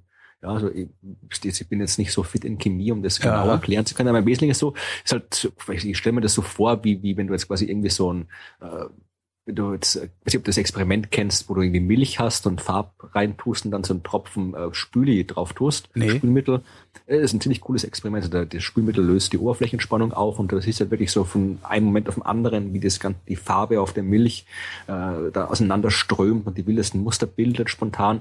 Und so ähnlich, sowas ähnliches scheint da auch zu sein. So ein chemischer Prozess, wo du halt quasi, du hast halt an einem Punkt, an dem Zielpunkt, wo du hin willst, eine starke Säurekonzentration und dann schmeißt du halt irgendwie bei einem Startpunkt irgendwie eine, eine, die Lauge rein und die breitet sich dann spontan über das ganze Labyrinth aus und wird aber hauptsächlich eben zu der Säure hingedrückt. Und das äh, Schöne ist also wenn du einen Farbstoff reinmachst, dann äh, sucht die sich halt äh, einerseits den, den schnellsten Weg dorthin, also den günstigsten Weg. Äh, und du siehst sofort in dem Labyrinth halt leuchtet dann quasi dieser optimale Weg von A nach B auf. Ja. Äh, dort ist eben die, das, das der meiste Farbstoff, aber, und das ist das Tolle dran, du hast quasi parallel dazu äh, auch noch in schwächerer Aus, Aus, äh, Ausprägung die anderen Wege. Also du hast halt verschiedene Wege von A nach B, wo der optimalste am stärksten eingefärbt ist und die nicht so optimalen schwächer eingefärbt sind. Und äh, alle diese Wege werden quasi gleichzeitig und spontan, also gleichzeitig und parallel, das gleiche Wort, äh, werden gleichzeitig eben angezeigt. Cool. Und äh, das, ich- die haben jetzt, ich weiß nicht, was sie damit gemacht haben, ob die das irgendwie, ich glaube, die haben noch noch nichts konkretes im Teil gebaut, das halt irgendwie verwendet werden kann. Ähm, ja, genau, hier der ein, dieser, dieser Budapester Test war eben das der einzige Test, den sie real gemacht haben bis Mhm. jetzt. Aber sie meinen, sie können das irgendwie in der Verkehrsplanung verwenden oder sowas, aber äh, so so, so, so, so, ein, so ein chemisches Navi oder sowas gibt's noch nicht. Aber ich fand den Effekt einfach ziemlich cool. Das ist wirklich sehr cool. Es sieht bestimmt auch cool aus, wenn man das dann mehr oder minder einschaltet und es macht Fump. Genau. Und äh, äh, die unterschiedlich langen Wege werden unterschiedlich angezeigt. Das lässt sich ja mit Sicherheit auch modellieren und äh, in Navigationssysteme irgendwann mal übertragen. Genau, man muss dann immer Säure nachfüllen oder sowas. Genau so. Das ist wie so eine Autobatterie, genau. genau. Ähm, was habe ich denn noch gefunden? Die Hans-Böckler-Stiftung hat ein ganz interessantes ähm, Ding sie veröffentlicht, und zwar den sogenannten Verteilungsmonitor. Ähm, das ist einfach nur eine Aufbereitung, das hatten wir schon mal, eine Aufbereitung der Daten aus dem sozioökonomischen Panel So. Ja. ähm, und ein paar Studien, die sie selbst gemacht haben und eine amtlichen Statistik und die sagen halt, also da kannst du halt ganz gut ablesen, ist einfach ein ganz interessantes Ding, kannst du ganz gut ablesen, ähm, wie sich Einkommen und Soziales und so weiter verteilt. Äh, also durchschnittliche Brutto-Monatsverdienst eines Vollzeitbeschäftigten sind 3.449 Euro. Frauen haben 18 Prozent weniger. Ja, äh, was was gab's denn noch? Die äh, aktuelle Niedriglohngrenze liegt bei 9,30 Euro die Stunde. Äh, der Anteil der Niedriglohnempfänger, Achtung, 24 Prozent. Ja, das ist- ich hab- was Krass, oder? Jeder Vierte, Gestern, ja. jeder Vierte verdient weniger als 9,30 Euro die Stunde. Ich Das hab- ist so zum Kotzen. Ich habe gestern was was- über der Tagesschau gestern, glaube ich, die Meldung, dass irgendwie wahnsinnig viele Leute nicht mehr von der Pension leben können Ja. und dann noch irgendwie was aufgestockt kriegen. Ja, aufgestockt kriegen, Flaschen sammeln gehen und so einen Scheiß machen müssen. Das ist echt peinlich für so, also echt peinlich. Das durchschnittliche Nettovermögen äh, pro Person 83.300 Euro. Wie viel hast Was? du davon? Vom Netto äh, nicht so viel. Ja, siehst du? Also äh, nicht mal annähernd so viel. Also das ist quasi, Vermögen heißt quasi aber angespart oder sowas. Äh, was du so hast, ne? Also Immobilien, Ach so. Cash und sowas Ach alles. so, meine, ich habe vergessen, meine Immobilien alle dazu zu rechnen. Dann ist dann sind es natürlich mehr. Das ist natürlich wesentlich mehr. Dann gehörst du vielleicht zu den reichsten 5 Prozent. Äh, die haben nämlich ähm, im Schnitt Ah, 300, Durchschnitt, 83.000 Durchschnitt. Entschuldigung, ich muss unterbrechen, aber das ist, das ist absurd viel. Da müssen ja, ich meine, da müssen, Ja. ich kenne keinen, der 83.000 Euro Äh, Noch hat. eine schöne Zahl. Äh, Die reichsten 5% haben mindestens 323.000 Euro Nettovermögen. Die ärmsten 5% haben Schulden von mindestens 1600 Euro. Ja, also da wird, da, wenn, wenn, wenn der Durchschnitt 83 ist, dann Das müssen ist krass. wahnsinnig viele Menschen müssen da wahnsinnig viel mehr haben. Ja. Und äh, so Unmenge Menschen viel mehr. Genau. Ist, Ich muss das Doppelte von dir haben, weil du nix hast. Also im, äh, also ja, Ja. Du hast das. Ich habe das a- Ja, alles. Da, da, da noch, ja, das hole ich mir dann nochmal. Aber ja, nee, aber das ist das Absurde. Aber Das, da gab es ja auch irgendwie diese, diese, ich weiß nicht, du kennst das sicherlich, äh, die, die Arbeit von, von äh, Rossling, wo halt wirklich nachweist, Ja. dass halt es nicht unbedingt darum geht, wie viel Geld man hat, sondern es geht der Gesellschaft als Ganzes umso schlechter, je größer der Unterschied Genau. zwischen arm und reich ist. Und das, das, Das, ist halt, das gilt übrigens für alle Extreme in allen Populationen. Ähm, Das war man lange her. In der SWR 2 Aula habe ich da mal einen sehr interessanten Vortrag von einem hessischen Wissenschaftler gehört. Äh, Das ist halt immer da, wo die Extreme am stärksten ausgeprägt sind, also auch in Schulklassen, die Noten zum Beispiel. Immer da, wo die Extreme am stärksten ausgeprägt sind, geht es der gesamten Population schlechter. Also es ist nicht nur auf Einkommen bezogen, sondern scheint sich übertragen zu lassen auf alles Mögliche. Ja, und so wie es ausschaut, wird, wird, geht es aber genau in die andere Richtung immer Ja. weiter. Das muss man sehen. Ja, das tut's. Weil natürlich jeder dran glaubt, äh, zu den ähm, zu denen zu gehören, die dann überdurchschnittlich was kriegen. Ist aber halt nicht. Also gerade wenn du so 3000, also diese 3450 Euro Durchschnittseinkommen, äh, ich habe jetzt gerade eine Grafik irgendwo gesehen zum Lokführerstreik, wie viel die verdienen. Also ein Berufseinsteiger verdient da irgendwie 2,2 im Monat brutto. Und nach, ich glaube, 20 Jahren oder so, hast du halt diese dreieinhalb brutto. Ja, Schon, das ist schon viel. nicht, nicht viel. Also ich hätte gedacht, dass die, dass die wesentlich besser bezahlt sind. Ja, wissen wir, ich überlege gerade, was, was, was ich irgendwie, ich hatte, glaube ich, als ich angefangen habe, also als, als Wissenschaftler, also als, als Postdoc, also nach meinem Doktoratstudium, hatte ich, habe ich mit auch mit, mit, es waren unter 3000 habe ich auch, also es, nicht, es waren keine 2200, aber auch nicht, es, unter 3000 brutto Ja. angefangen. Also das ist, also ich will jetzt nicht sagen, dass jetzt irgendwie, irgendwie, ich will jetzt gar keine, gar keine Aussage über den Lokführerstreik oder sowas machen. Nee, nee, ich Aber fand es das ist nur, halt, es, äh, ist, es ist teilweise, wenn man sich irgendwie anschaut, es ist, es werden wahnsinnig viele Jobs werden eigentlich, eigentlich nicht wirklich gut bezahlt. Ja, ja, ja, ja. ja. und vor allem auch viele wichtige Jobs. Ja, genau. Das ist halt die, die unwichtigen Jobs, ja, welche Bankmanager oder sowas. Ja, Radiomoderatoren, ja. Oder auch irgendwie so, so, so einen äh, Nick Vogel hinstellen kannst, der halt irgendwie so Genau. wie bei wie der Simpsons-Folge irgendwie alle fünf Minuten irgendwie wahllos auf die Tastatur haut, ja. Äh, der könnte den gleichen Job machen, vermutlich sogar besser. Und äh, aber die, die haben halt die, das sind die, die das ganze Geld verdienen. Ja. Revolution, wir müssen, brauch, brauchten eine Revolution wieder. Natürlich, das ja sowieso, aber kriegen wir ja nicht hin. Spielst du Videospiele? Äh, nein, Nicht. nie. Interessanter Punkt, also amerikanische Wissenschaftler haben nämlich rausgefunden, ähm, 3D-Videospiele schlagen stärker auf die Stimmung als 2D-Videospiele. Ähm, Es gibt 3D-Videospiele, wusste ich gar nicht. Ja, ich vermute mal, dass die damit so diese, diese, äh, äh, äh, ja, weiß ich auch nicht. Gute Frage. Ist Ich vermute mal, dass das so diese einfach nur an der Perspektive äh, liegt. Ne? So, ja, ich erinnere mich, es gab diese, diesen Nintendo 3DS, wo du irgendwie, das war, hat- das habe ich mal in der Hand gehabt, so ein Teil, das schaut cool aus, das ist wirklich 3D. Das ist tatsächlich 3D? Ja, das ist, halt- das ist, du hast, wenn du auf die richtige Art, du brauchst keine Brille, sondern du musst nur, wenn du auf die richtige Art und Weise drauf schaust, dann ist es wirklich, schaut aus 3D. Das So, ist ich dachte eher, es geht um sowas wie die, wie die, wie die Perspektive, die da in dem Spiel angezeigt wird. Stimmt, da habe ich mich jetzt nicht näher drum gekümmert. Sie haben jedenfalls äh, Probanden, ähm, wie heißt es hier, Grand Theft Auto äh, spielen lassen. Da musst du ähm, halt Autos klauen.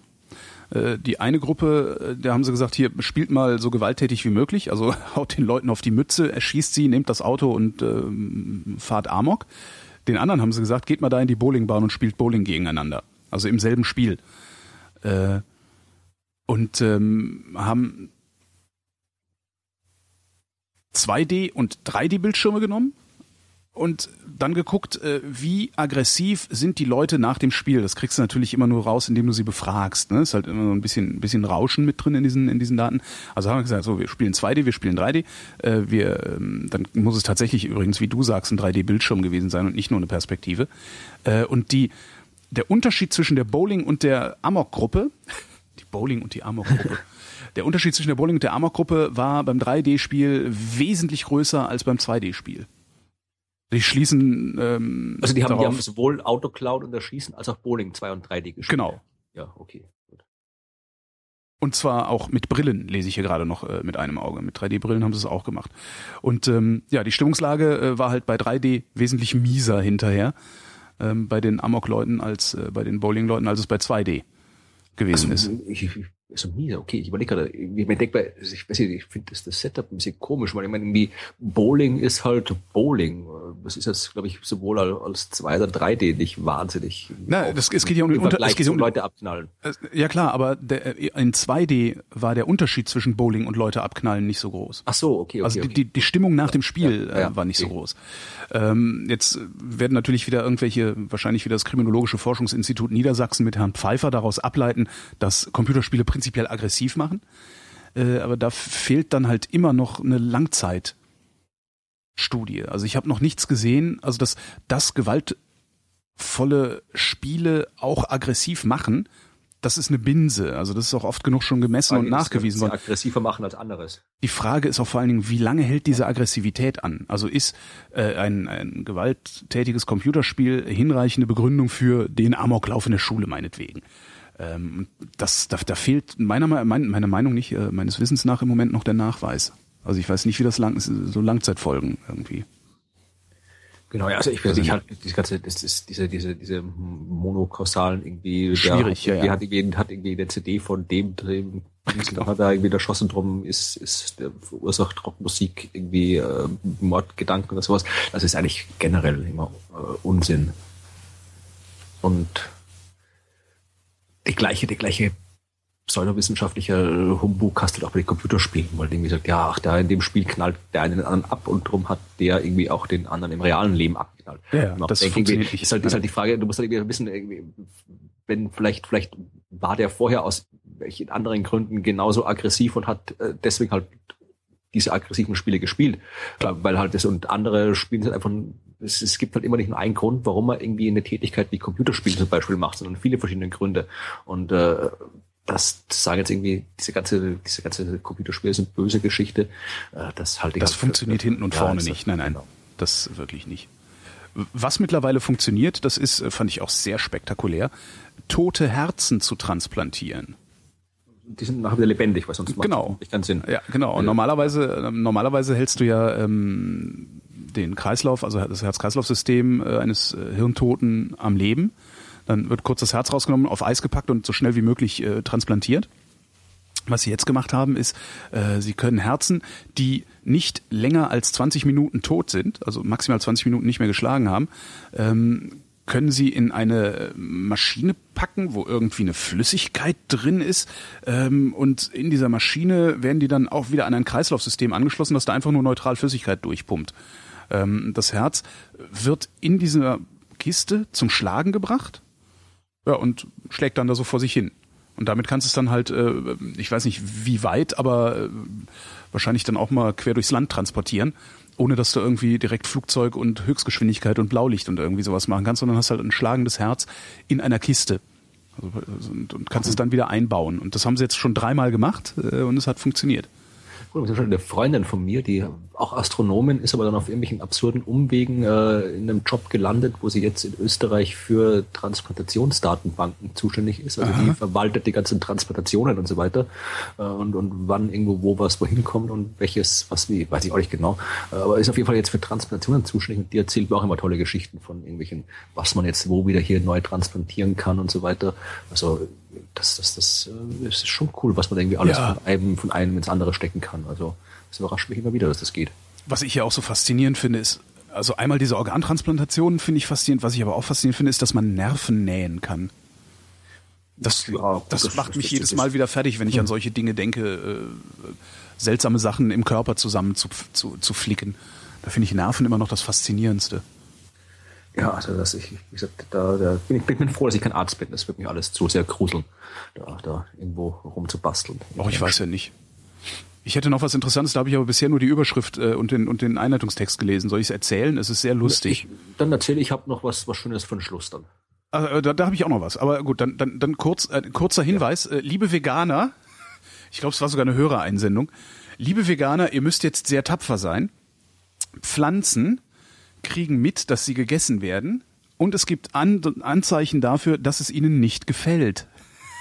Also ich muss ehrlich sagen, bei den, bei diesen bei diesen Meldungen bin ich immer sehr, sehr skeptisch. Das ist, hast du, da hast du alle, alle, alle Woche bei Facebook wieder eine Meldung, irgendwie Vegetarier sind die besseren Menschen, nein, Veganer das, das, ist sind, nein, das, das mit den Veganern, das habe ich dazu jetzt ja, äh, gesagt. Das, das also Pflanzen. Diese, diese, ich, ich halte von dieser ganzen Vegetarier, Veganer-Bashing überhaupt Ich nichts. finde das also nur gerade sehr, sehr lustig, weil es ist natürlich, hat das überhaupt keine Auswirkungen auf die Veganer, aber man kann sich da prima, man kann sich prima trollen damit. Ähm, es geht darum, dass sie, äh, ich, ich hab's, wie gesagt, ich habe es nur ganz kurz überflogen. Sie haben ähm, gemessen, was eine Pflanze macht, wenn sie von einer Raupe gefressen wird, beziehungsweise auch wenn man ein Blatt abrupft, um es zu essen. Äh, das erzeugt Vibrationen. Also gefressen werden erzeugt Vibrationen. Diese Vibration erkennt die Pflanze und schüttet irgendeinen Stoff aus, äh, der verhindern soll, dass sie noch weiter gefressen wird.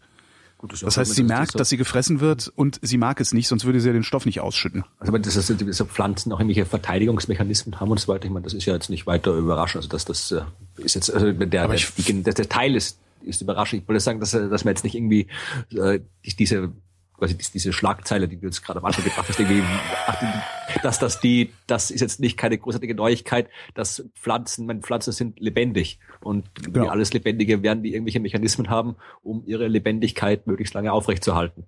Also das alles andere wäre wäre verwunderlich.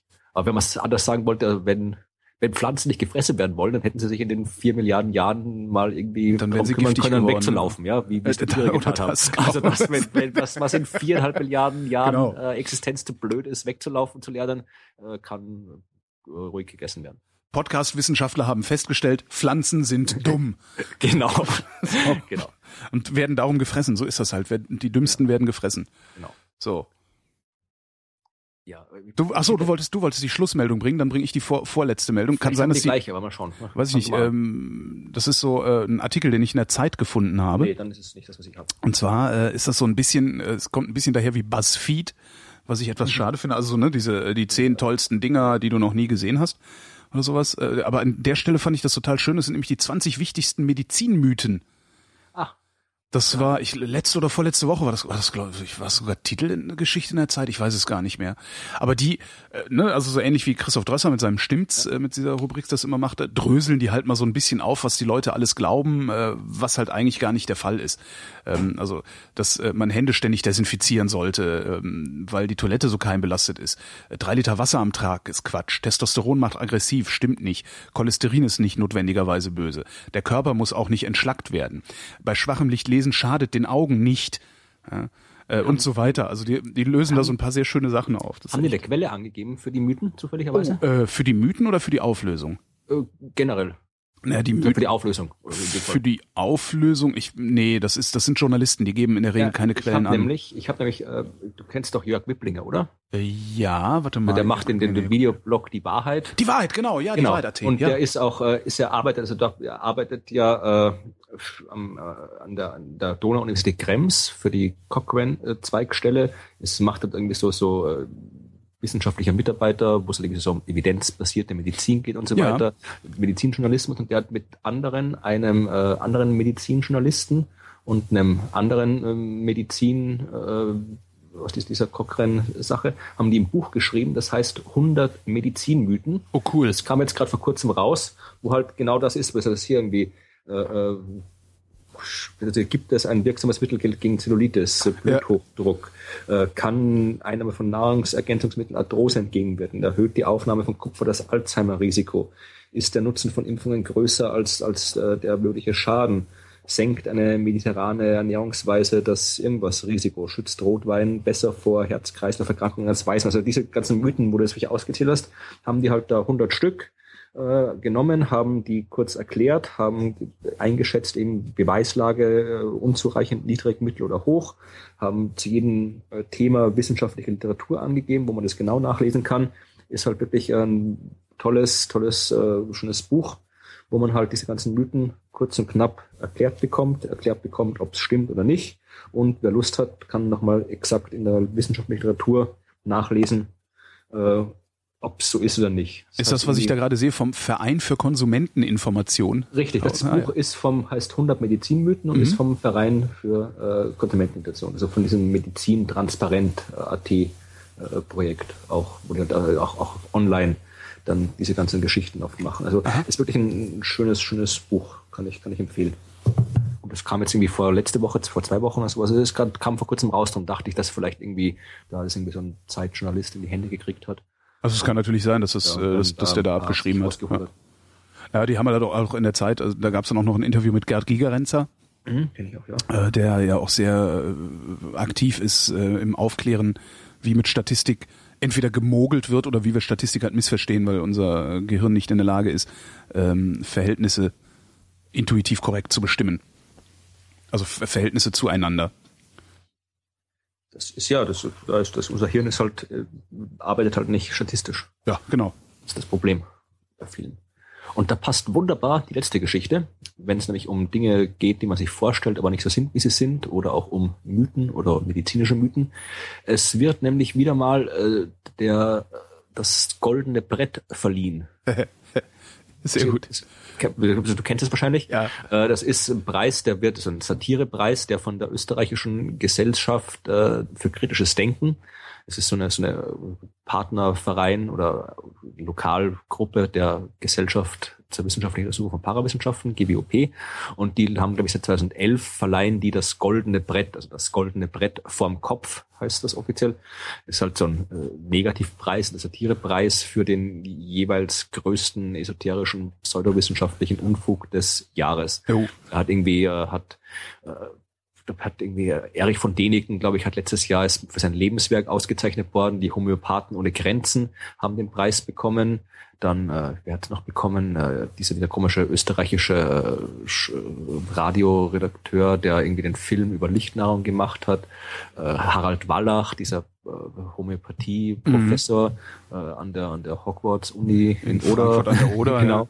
Ja. Äh, wer war noch? Äh, Rüdiger Dahlke, auch so ein medizinischer Pseudo na, und dieser Typ mit seiner Lichtnahrung, oder hattest du den gerade genau. schon gesagt? Ja, ja, genau. Äh, äh, also das, da wäre, ist immer das Schöne, das werden quasi, man kann, äh, ich kann das nachher verlinken, du kannst auf der Homepage, kann man nominieren, bis ah, ja. 14. November kannst du halt irgendwie, wer, ich glaube, ich habe Xavier Naidoo ist da schon 20 Mal nominiert mittlerweile dort.